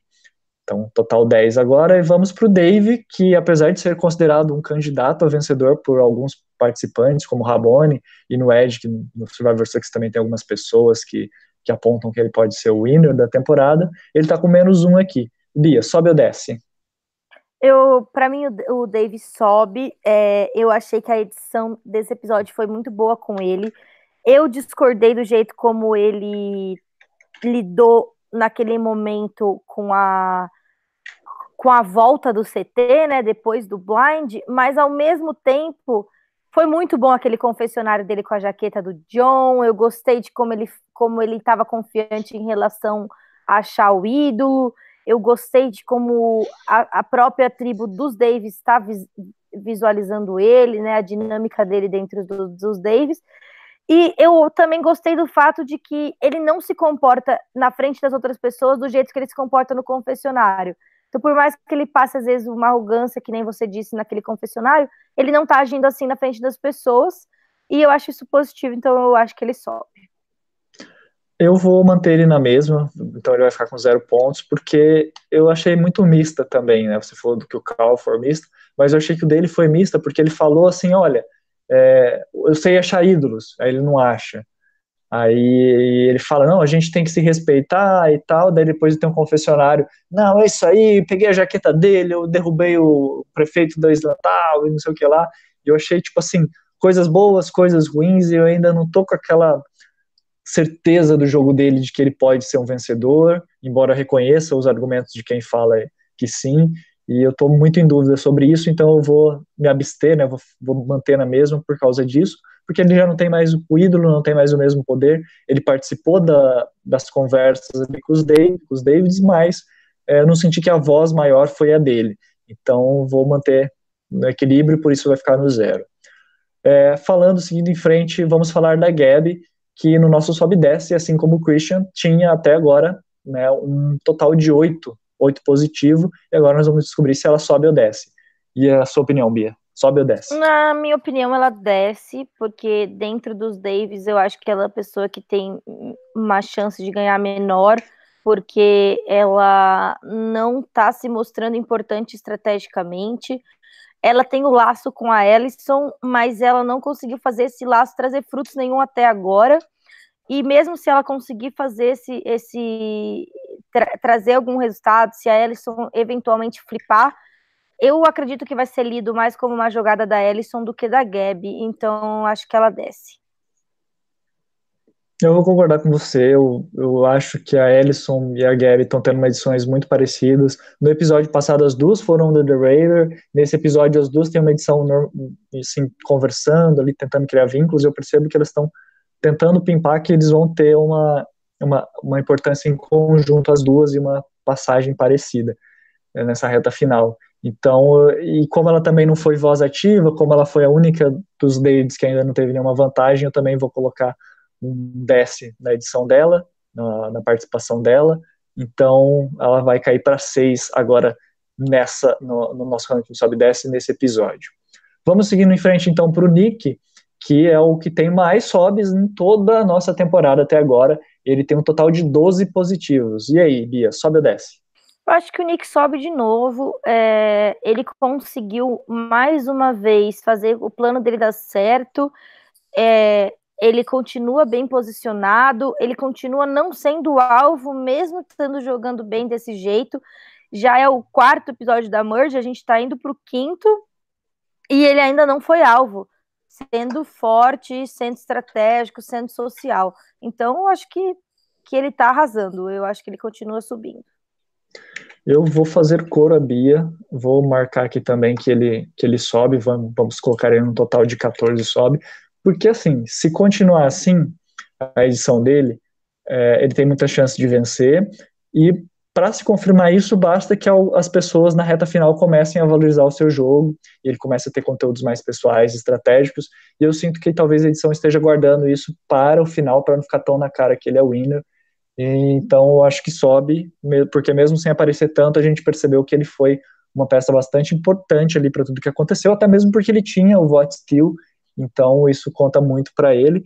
E vamos ver agora o que, que acontece daqui para frente, né? Se vão perceber ou não vão perceber. Vamos então para a parte Goliath Strong da Merge, da Colo-Colo, Calo-Calo, na verdade, né? que é o Elec, que tem um total de oito positivo aqui no nosso sobe-desce. Bia, sobe ou desce? para mim o Alex subiu de novo, justamente pelas coisas que eu falei, que ele conseguiu vencer a imunidade e não parece que as pessoas estão olhando para ele assim, nossa, olha, ele é uma super ameaça, ele tá com relações boas no jogo. Eu acredito que ele não tá no melhor lugar para vencer. Se eles tivessem ficado Goliath Strong, se eles tivessem conseguido tirar o Christian aqui, eu acho que ele estaria muito bem posicionado para vencer, seria o ideal para o jogo dele. Mas se ele jogar certo agora, ele ainda tem chance. E aí, ah, enfim, eu tô achando o jogo dele muito bom. Então, eu acho que ele subiu. É, eu, eu tô meio na dúvida também, mas eu vou colocar que ele subiu justamente porque ele, como você falou, ele está bem posicionado, ele tem visto uh, o jogo de uma maneira inteligente, e eu acho que, assim, salve as, as diferenças e salve né, a, a situação, ele tá fazendo um jogo um, pouco parecido com o que a Sandra tá fazendo, fazia, né? Tipo, desde que não seja eu, tá beleza. Vamos pensar aqui no que a gente pode fazer. Opa, vamos eliminar o Dan? Beleza, vamos eliminar o Dan, vamos mudar de lado. Ah, não, a nossa, nossa aliança não quer mais eliminar o Dan, quer eliminar o Christian? Vamos eliminar o Christian opa, eles usaram um vote steal, provavelmente a gente vai perder essa votação, vamos então mudar aqui para tentar em outro alvo, para garantir uma nova aliança, um novo vínculo no próximo episódio, para que a gente possa não ser o bottom. Então eu vejo que ele está fazendo esse jogo um pouquinho, desde que não seja eu tá massa, vamos, vamos indo com fluxo, e isso é interessante, é uma coisa que normalmente é muito boa de se fazer nesse começo da merge, nesses três primeiros episódios, três, quatro primeiros episódios, que não chama tanto alvo para você, então, eu acho que está numa posição boa, então ele sai para mim com. Sai não, né? Fica com uma, um total de 10, so, sobe nesse episódio. É, então vamos seguir no, é, a Edison, que no total tem três positivos aqui no nosso sobe desce. Sobe ou desce, Bia? Para mim ela sobe, a edição melhorou bastante pro lado dela, a gente conseguiu ver ela é, narrando um pouco mais o jogo, pare... mostrando como se as decisões fossem mais dela. Ela tomou a decisão correta, na minha opinião. A gente também viu ela falando que às vezes é melhor go with the flow, que de fato é importante, ainda mais na posição que ela tá no jogo. Então eu acho que ela sobe. Olha, eu vou colocar que ela desce aqui porque foi justamente dela a decisão de, pelo menos o que a edição pintou, né, de que ela que decidiu voltar atrás e realmente ir no Christian. E acho que isso foi uma, uma algo ruim para ela, porque mostra que, pela terceira vez, pelo terceiro voto seguido, ela queria fazer uma coisa diferente e não fez, e está prometendo que vai fazer e não cumpre. E isso, para mim, é algo que me deixa a desejar, principalmente como fã. E eu dou esse voto negativo, principalmente como fã, porque eu percebo que, por mais que, ah, é interessante pro jogo dela, é interessante pro jogo dela, mas ela não parece se decidir e eu não tô curtindo isso, então eu acho que isso vai pesar muito quando ela precisar fazer uma jogada, porque ela, ela não vai saber fazer. Então, vou dar um negativo e por isso ela vai, vou manter ela como 3, né, no total da, da nossa, do nosso sobe e desce. Beleza. É, seguindo em frente, então, a Angelinda, que no total do nosso sobe e desce tem 6. Bia, sua opinião? Eu acho que ela subiu eu acho que ela jogou certinho o jogo de ok, eu dei um overplay, fui pega, fiquei na merda, e aí ela tá jogando certinho para alguém que tá na merda. Ela tá lá, tá quieta, não tá tentando fazer, não tá agindo como se ela fosse a rainha da cocada. Ela tá ali de boa e as pessoas perceberam que não era vantajoso tirar ela porque ela era o Boron. E tanto os Goliaths quanto os Davids não estavam interessados mais em tirar ela, a ponto de que agora ela vai estar numa posição confortável para tentar alguma coisa. Não sabemos se ela vai conseguir, mas eu acredito que ela esperou o suficiente a onda dos ataques da Angelina passar para que ela pudesse se recuperar no jogo. Então, acho que ela sobe. É, apesar de nesse episódio ela ter tido um tom, um tom um pouco mais positivo, ainda percebo que ela é meio que editada como a vilã da temporada. Acho que isso vai prejudicar ela a longo prazo. Não vou dizer que seria impossível ela chegar à final, não vou ser arrogante também dizer que ela não possa vencer, mas eu acho muito difícil.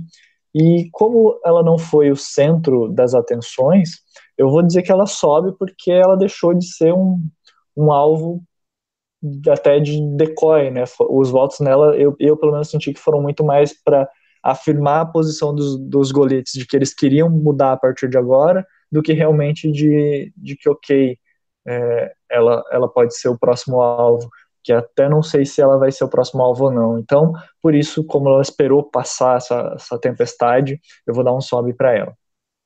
É, nossa penúltima, então, comentada de hoje é a cara, que no total tem cinco positivo no nosso sobe e desce. Qual a sua opinião, Bia? Eu acho que infelizmente a Kara desce, acho que ela tomou a decisão errada nesse episódio, acho que ela está menos bem posicionada agora. Acredito que ela é uma pessoa fácil de tirar, porque ninguém tem um laço tão forte com ela, ninguém vai lutar tanto para que a Kara fique no jogo. Ela não tem assim um F2, ela não tem alguém que precise muito dela, então eu acho que ela desce eu já vou fazer o contraponto a você justamente pelos mesmos argumentos. Eu acho que para a edição dela a longo prazo, para querer realmente ser a vencedora da temporada, é, ela, ela fez uma. Não, ela não fez uma jogada, mas foi uma, uma jogada que aconteceu que beneficia ela, na minha opinião. Eu acho que agora ela vai ter a oportunidade de justamente mostrar o jogo dela, mostrar que ela não é simplesmente a guria que está com o Dan enquanto o Dan fica usando ídolos, então é positivo, pra, eu acho que foi positivo para mim esse episódio para ela, e então eu vou destirar esse seu voto, por assim dizer, porque daí agora ela fica com um total de 5 positivo na nossa soma do sobe desce, sem mudar então o status dela na temporada. É, seguindo então o nosso último participante, o Mike, que tem quatro, quatro positivos no nosso sobe desce. Com seus comentários, eu, minha eu querida. não sei, eu acho que o Mike se mantém porque ele não chamou atenção para si, eu não acho que ele fez nada particularmente errado, eu não acho que ele está em perigo eminente de saída, mas ao mesmo tempo nenhum aliado principal dele saiu do jogo, as cartas dele ainda estão mais ali, mais ou menos ali para ser jogado. O Dan sair não é um grande prejuízo, mas também não foi jogada dele. Então, acho que ele se mantém. Eu vou, vou, concordar com você, eu também acho que ele se mantém, né, pelos, pelos mesmos motivos. É, eu acho que foi ruim a gente ver ele querendo, ah, ok, a gente se odeia, mas a gente precisa um do outro. Foi um pouquinho ruim, né, mas, de assistir, mas tem ele tem, teve, o argumento foi bom, ele teve razão e tudo que você comentou também eu concordo sobre o jogo dele. Então acho que acaba ficando meio que elas por elas, ele acaba se mantendo, até porque nada impede dele voltar a ter uma aliança com os Rockstars, embora eu acho difícil, mas é, ele, ainda tem caminhos para continuar no jogo, é, não é o alvo principal, então acho que ele fica na mesma. Hum, beleza, é, agora vamos me humilhar um pouco nesse, no, no nosso draft. Vamos para o draft antes de falar do, do next time, do, de quem nós achamos que vai ser eliminado? Você que sabe, você que manda. Vamos para o draft então, daí a gente termina o programa falando do, da preview e das nossas apostas. É, você quer falar o draft ou quer que eu fale? Pode falar que você domina melhor essa parte. Então tá. É, o draft dessa semana. É, o Dan ele era do meu time, primeira eliminação do meu time, mas eu acho que foi pior pro Rabone, porque o Rabone perdeu o seu Coringa e agora ele tá apenas com dois participantes no seu time. A Bia continua com um participante e um Coringa, o Danilo com três participantes, sendo um Coringa. O time da Bia é Cara e Gabi, do Rabone, Mike, Dave, Danilo, Angelinda, Gabe, Carl e Nick como Coringa. E o meu time agora fica com Nick, Ellison, Christian, Alec e Angelinda de Coringa. É, nas pontuações da semana, a Bia fez 35 pontos, Rabone 40, quer dizer, Danilo 40, Rabone 50 e o Bonome, eu, que vos fala, 75 pontos. No total, a Bia 470, Danilo 620, Rabone 690 e em primeiro lugar, eu também, né, com 915 pontos. Lembrando que Como a gente é compete. Lembrando que a gente compete pelo segundo lugar, né? Que quem acertar o win vai ganhar mil pontos e vai dominar o nosso draft. Como é possível? Eu até acho interessante a gente comentar isso, porque o Dan até agora, que ele era do meu time, era do time do Rabone, por exemplo, ele foi disparado o que mais rendeu pontos na temporada, com 175 pontos. Eu acho que eu estou muito disparado na frente, porque o meu time é o que tá a mais, é o que tem mais participantes em jogo, né? Porque você tem dois, o Danilo, o Rabone tem dois, o Danilo tem quatro, e só agora que eu tive uma perca, sendo que vocês tiveram percas assim desde prime dos primeiros episódios, né? O Danilo perdeu a, a Jéssica no primeiro episódio, depois é, no primeiro, não, no segundo, o Rabone perdeu o Pat no primeiro episódio, você também perdeu é, a, o Jeremy, depois a Natalie, depois a Lisa, depois a Bi, quer dizer, antes a Bi, né, no comecinho também por isso que eu acabei disparando. E lembrando que acho que uma grande diferença, embora a gente use uma pontuação muito. Na verdade, é a mesma pontuação que o Inside Survivor usa para o Green Team deles. E a gente, eu não sei se é exatamente a mesma que a tribo falou está usando no, no, no, jogo de alianças. Mas acho que a grande diferença de pontuação é que a gente tem dois participantes a mais, né? O Dream Team, tanto do Inside Survivor como da tribo falou, são quatro participantes. No nosso são cinco participantes e um coringa. Então a, a gente acaba tendo mais pontos naturalmente do que se a gente tivesse só quatro participantes.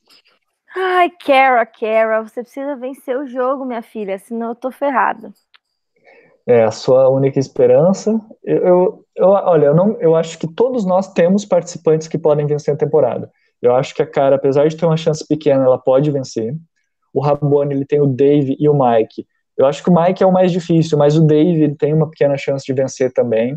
No time do Danilo, ele tem a Angelina, que é bem, bem difícil, quase impossível de vencer, mas pode vencer. A Gabi, que também é do seu time, eu acho que ela tem uma chance de vencer se, por exemplo, eliminarem os grandes alvos, eliminarem o Christian, perceberem o alvo que é o, o poder que tem o Nick, eliminarem o Nick, eliminarem o Dave, e ela for, por exemplo, eu acho que se tiver um CT que a Gabi for a única é, David, por exemplo, um CT com Angelina e Cara, um CT com Mike e, e Angelina, eu acho que a, que a, que a Gabi vence. É, o Core eu acho difícil, mas o Danilo também tem o Nick de Coringa e o meu time tem o Nick e o Christian, que eu acho que são os dois mais fortes, assim. Mas Sim. tá bem aberto. Com mais assim, possibilidade, né? qualquer um, qual, qualquer um de nós aqui do, do Blindcast acho que ainda pode vencer é, a temporada, vencer o draft, porque tá, tá, como você falou também durante o episódio, é, essa edição tá muito legal, a gente não tá fechado assim, nossa, a gente já sabe que esse cara vai vencer, né? Então é, tá bem bacana de acompanhar, de fazer o Blindcast e também do, do nosso draft, que tá bem equilibrado na questão das chances, né, de cada um ainda tem de vencer. Sim, sim, muito bom. Maravilhoso. Kara, tô torcendo. Bem, então vamos falar, né? Você já até já comentou da preview, mas a gente tem agora um episódio duplo semana que vem, que vai ter duas eliminações.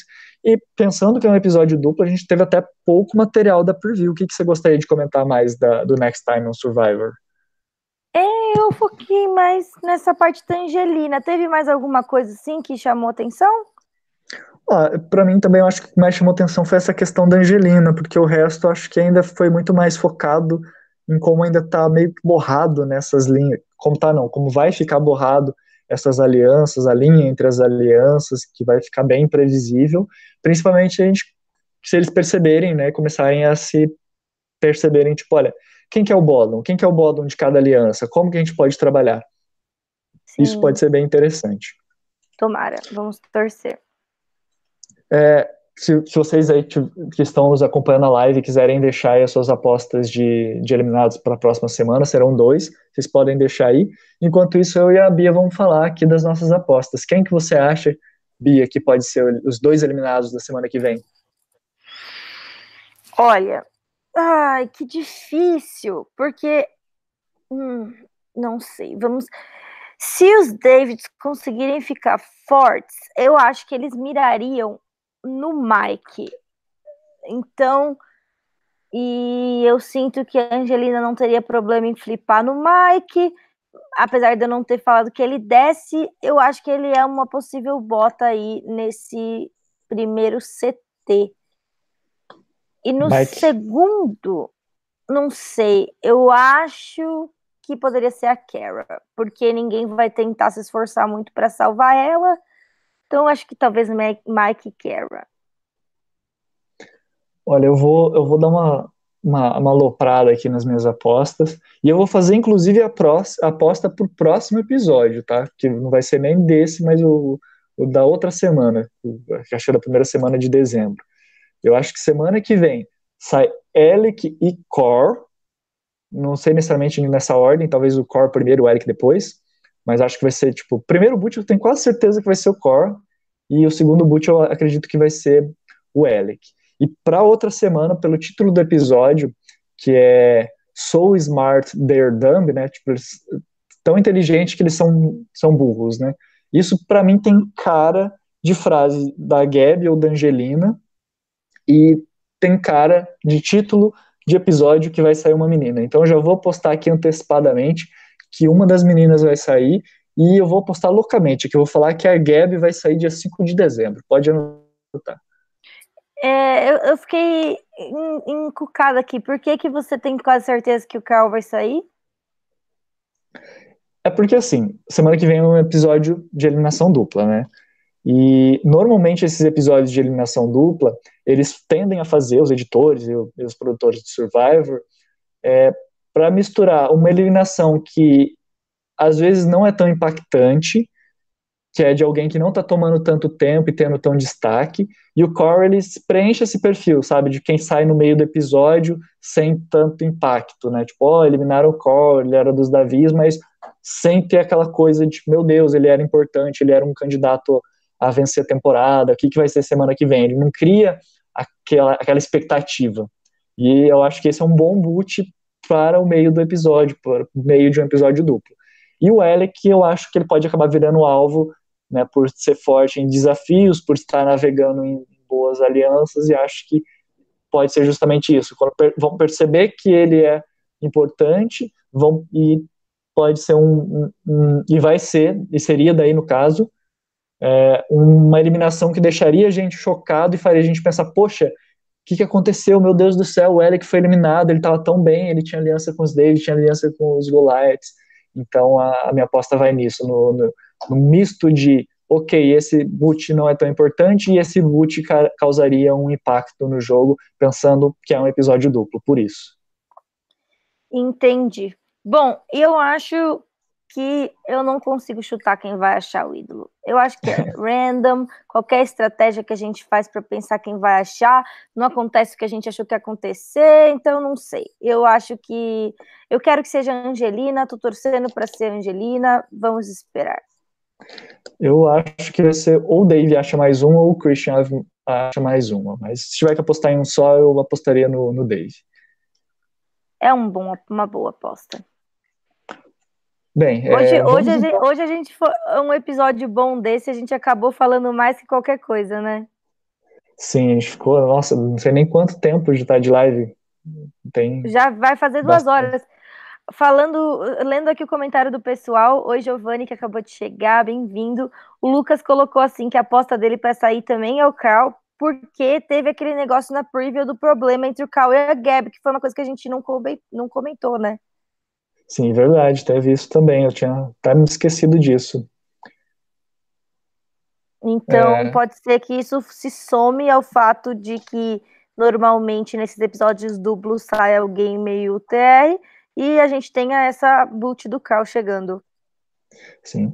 Então, vamos aproveitar aqui, já encerrando nosso programa, para agradecer todo mundo que esteve acompanhando, né? Os meninos aí, primeiro o Rabone e o Danilo, que sempre estão com a gente, que sempre acompanham agradecer a Gabriela, agradecer ao Lucas Reis, que está aqui sempre com a gente. Muito obrigado, muito, muito bacana saber que você está ouvindo, que está acompanhando a gente aqui.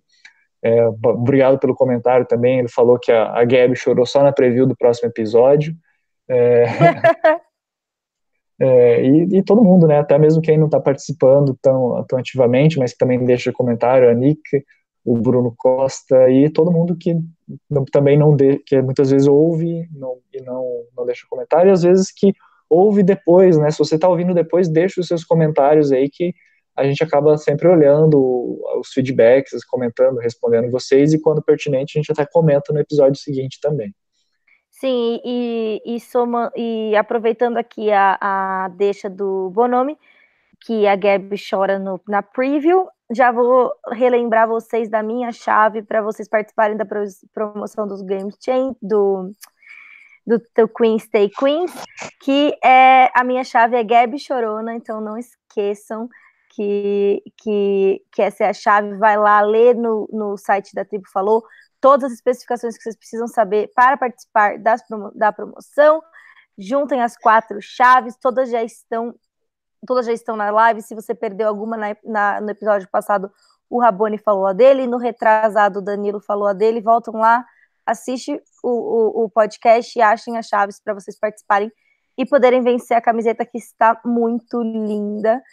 E, e, é isso, Bonami, muito obrigada por hoje. Eu adorei conversar aqui com você. É bom que a gente sempre tem posições e visões muito diferentes das coisas. Eu gosto que você sempre traz essa parte de Edge que não é muito minha praia e a gente acaba somando isso e sempre sai com visões diferentes das coisas para complementando as nossas opiniões prévias. É, acho que essa é uma das graças de, da comunidade de Survivor, né? De ter visões diferentes, às vezes um percebe uma coisa que o outro não percebeu, né? Então, e até um, um incentivo para que o pessoal continue mandando os comentários e participando, porque é quando a gente vê é, opiniões diferentes, visões diferentes que a gente amplia e consegue tendo até uma visão melhor do que esperar dos próximos episódios e até mesmo para quando a gente faz as nossas apostas para o Winner, né? E para e para as previsões que a gente faz. É muito bacana ter todo esse feedback, essa participação de todo mundo. E se deixar, a gente acabar falando de Survivor aqui até de madrugada, mas né, não tem como. A gente tem que deixar o pessoal ir dormir também, né? Sim, sim, eu tô de férias ainda, mas as outras pessoas não. Provavelmente todo mundo trabalha amanhã ou estuda. Então é isso aí. Muito obrigada por todo mundo que acompanhou. Obrigado, Bonami. E semana que vem Estou aqui de volta com o Danilo Nunes, sou eu e o Danilo semana que vem. Então venham acompanhar a gente. Deixem seus comentários se você não assistiu ao vivo, deixa aí para a gente ler semana que vem. Comenta lá na Tribo Falou. Se vocês quiserem fazer perguntas, podem fazer no post de lá, que a gente fala aqui. E, e acho que é isso, por hoje é só. É isso, é isso mesmo, como a Bia falou. Semana que vem estaremos de volta com mais Blindcast Live para comentar. Eu já tô, cara, eu já tô ansioso para assistir esse episódio duplo, porque com certeza, do jeito que tá essa temporada, não tem um episódio calmo assim que você fala: "Ah, OK, foi foi tranquila essa saída, mesmo as, as eliminações mais tranquilas, teoricamente, é, foram conturbadas. Então, tá fantástico essa temporada e um episódio duplo deve prometer muito assunto para comentar, para debater, para a gente escutar o pessoal falando aqui na live e eu, com certeza, se, se der certo, vou estar aqui participando nos comentários com vocês.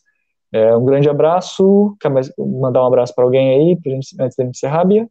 Beijinho para todo mundo que estava assistindo. Obrigada pela companhia. É isso aí. Um beijo no meio da testa de todo mundo e até a próxima. Até lá. Tchau, tchau. Até, gente. Tchau.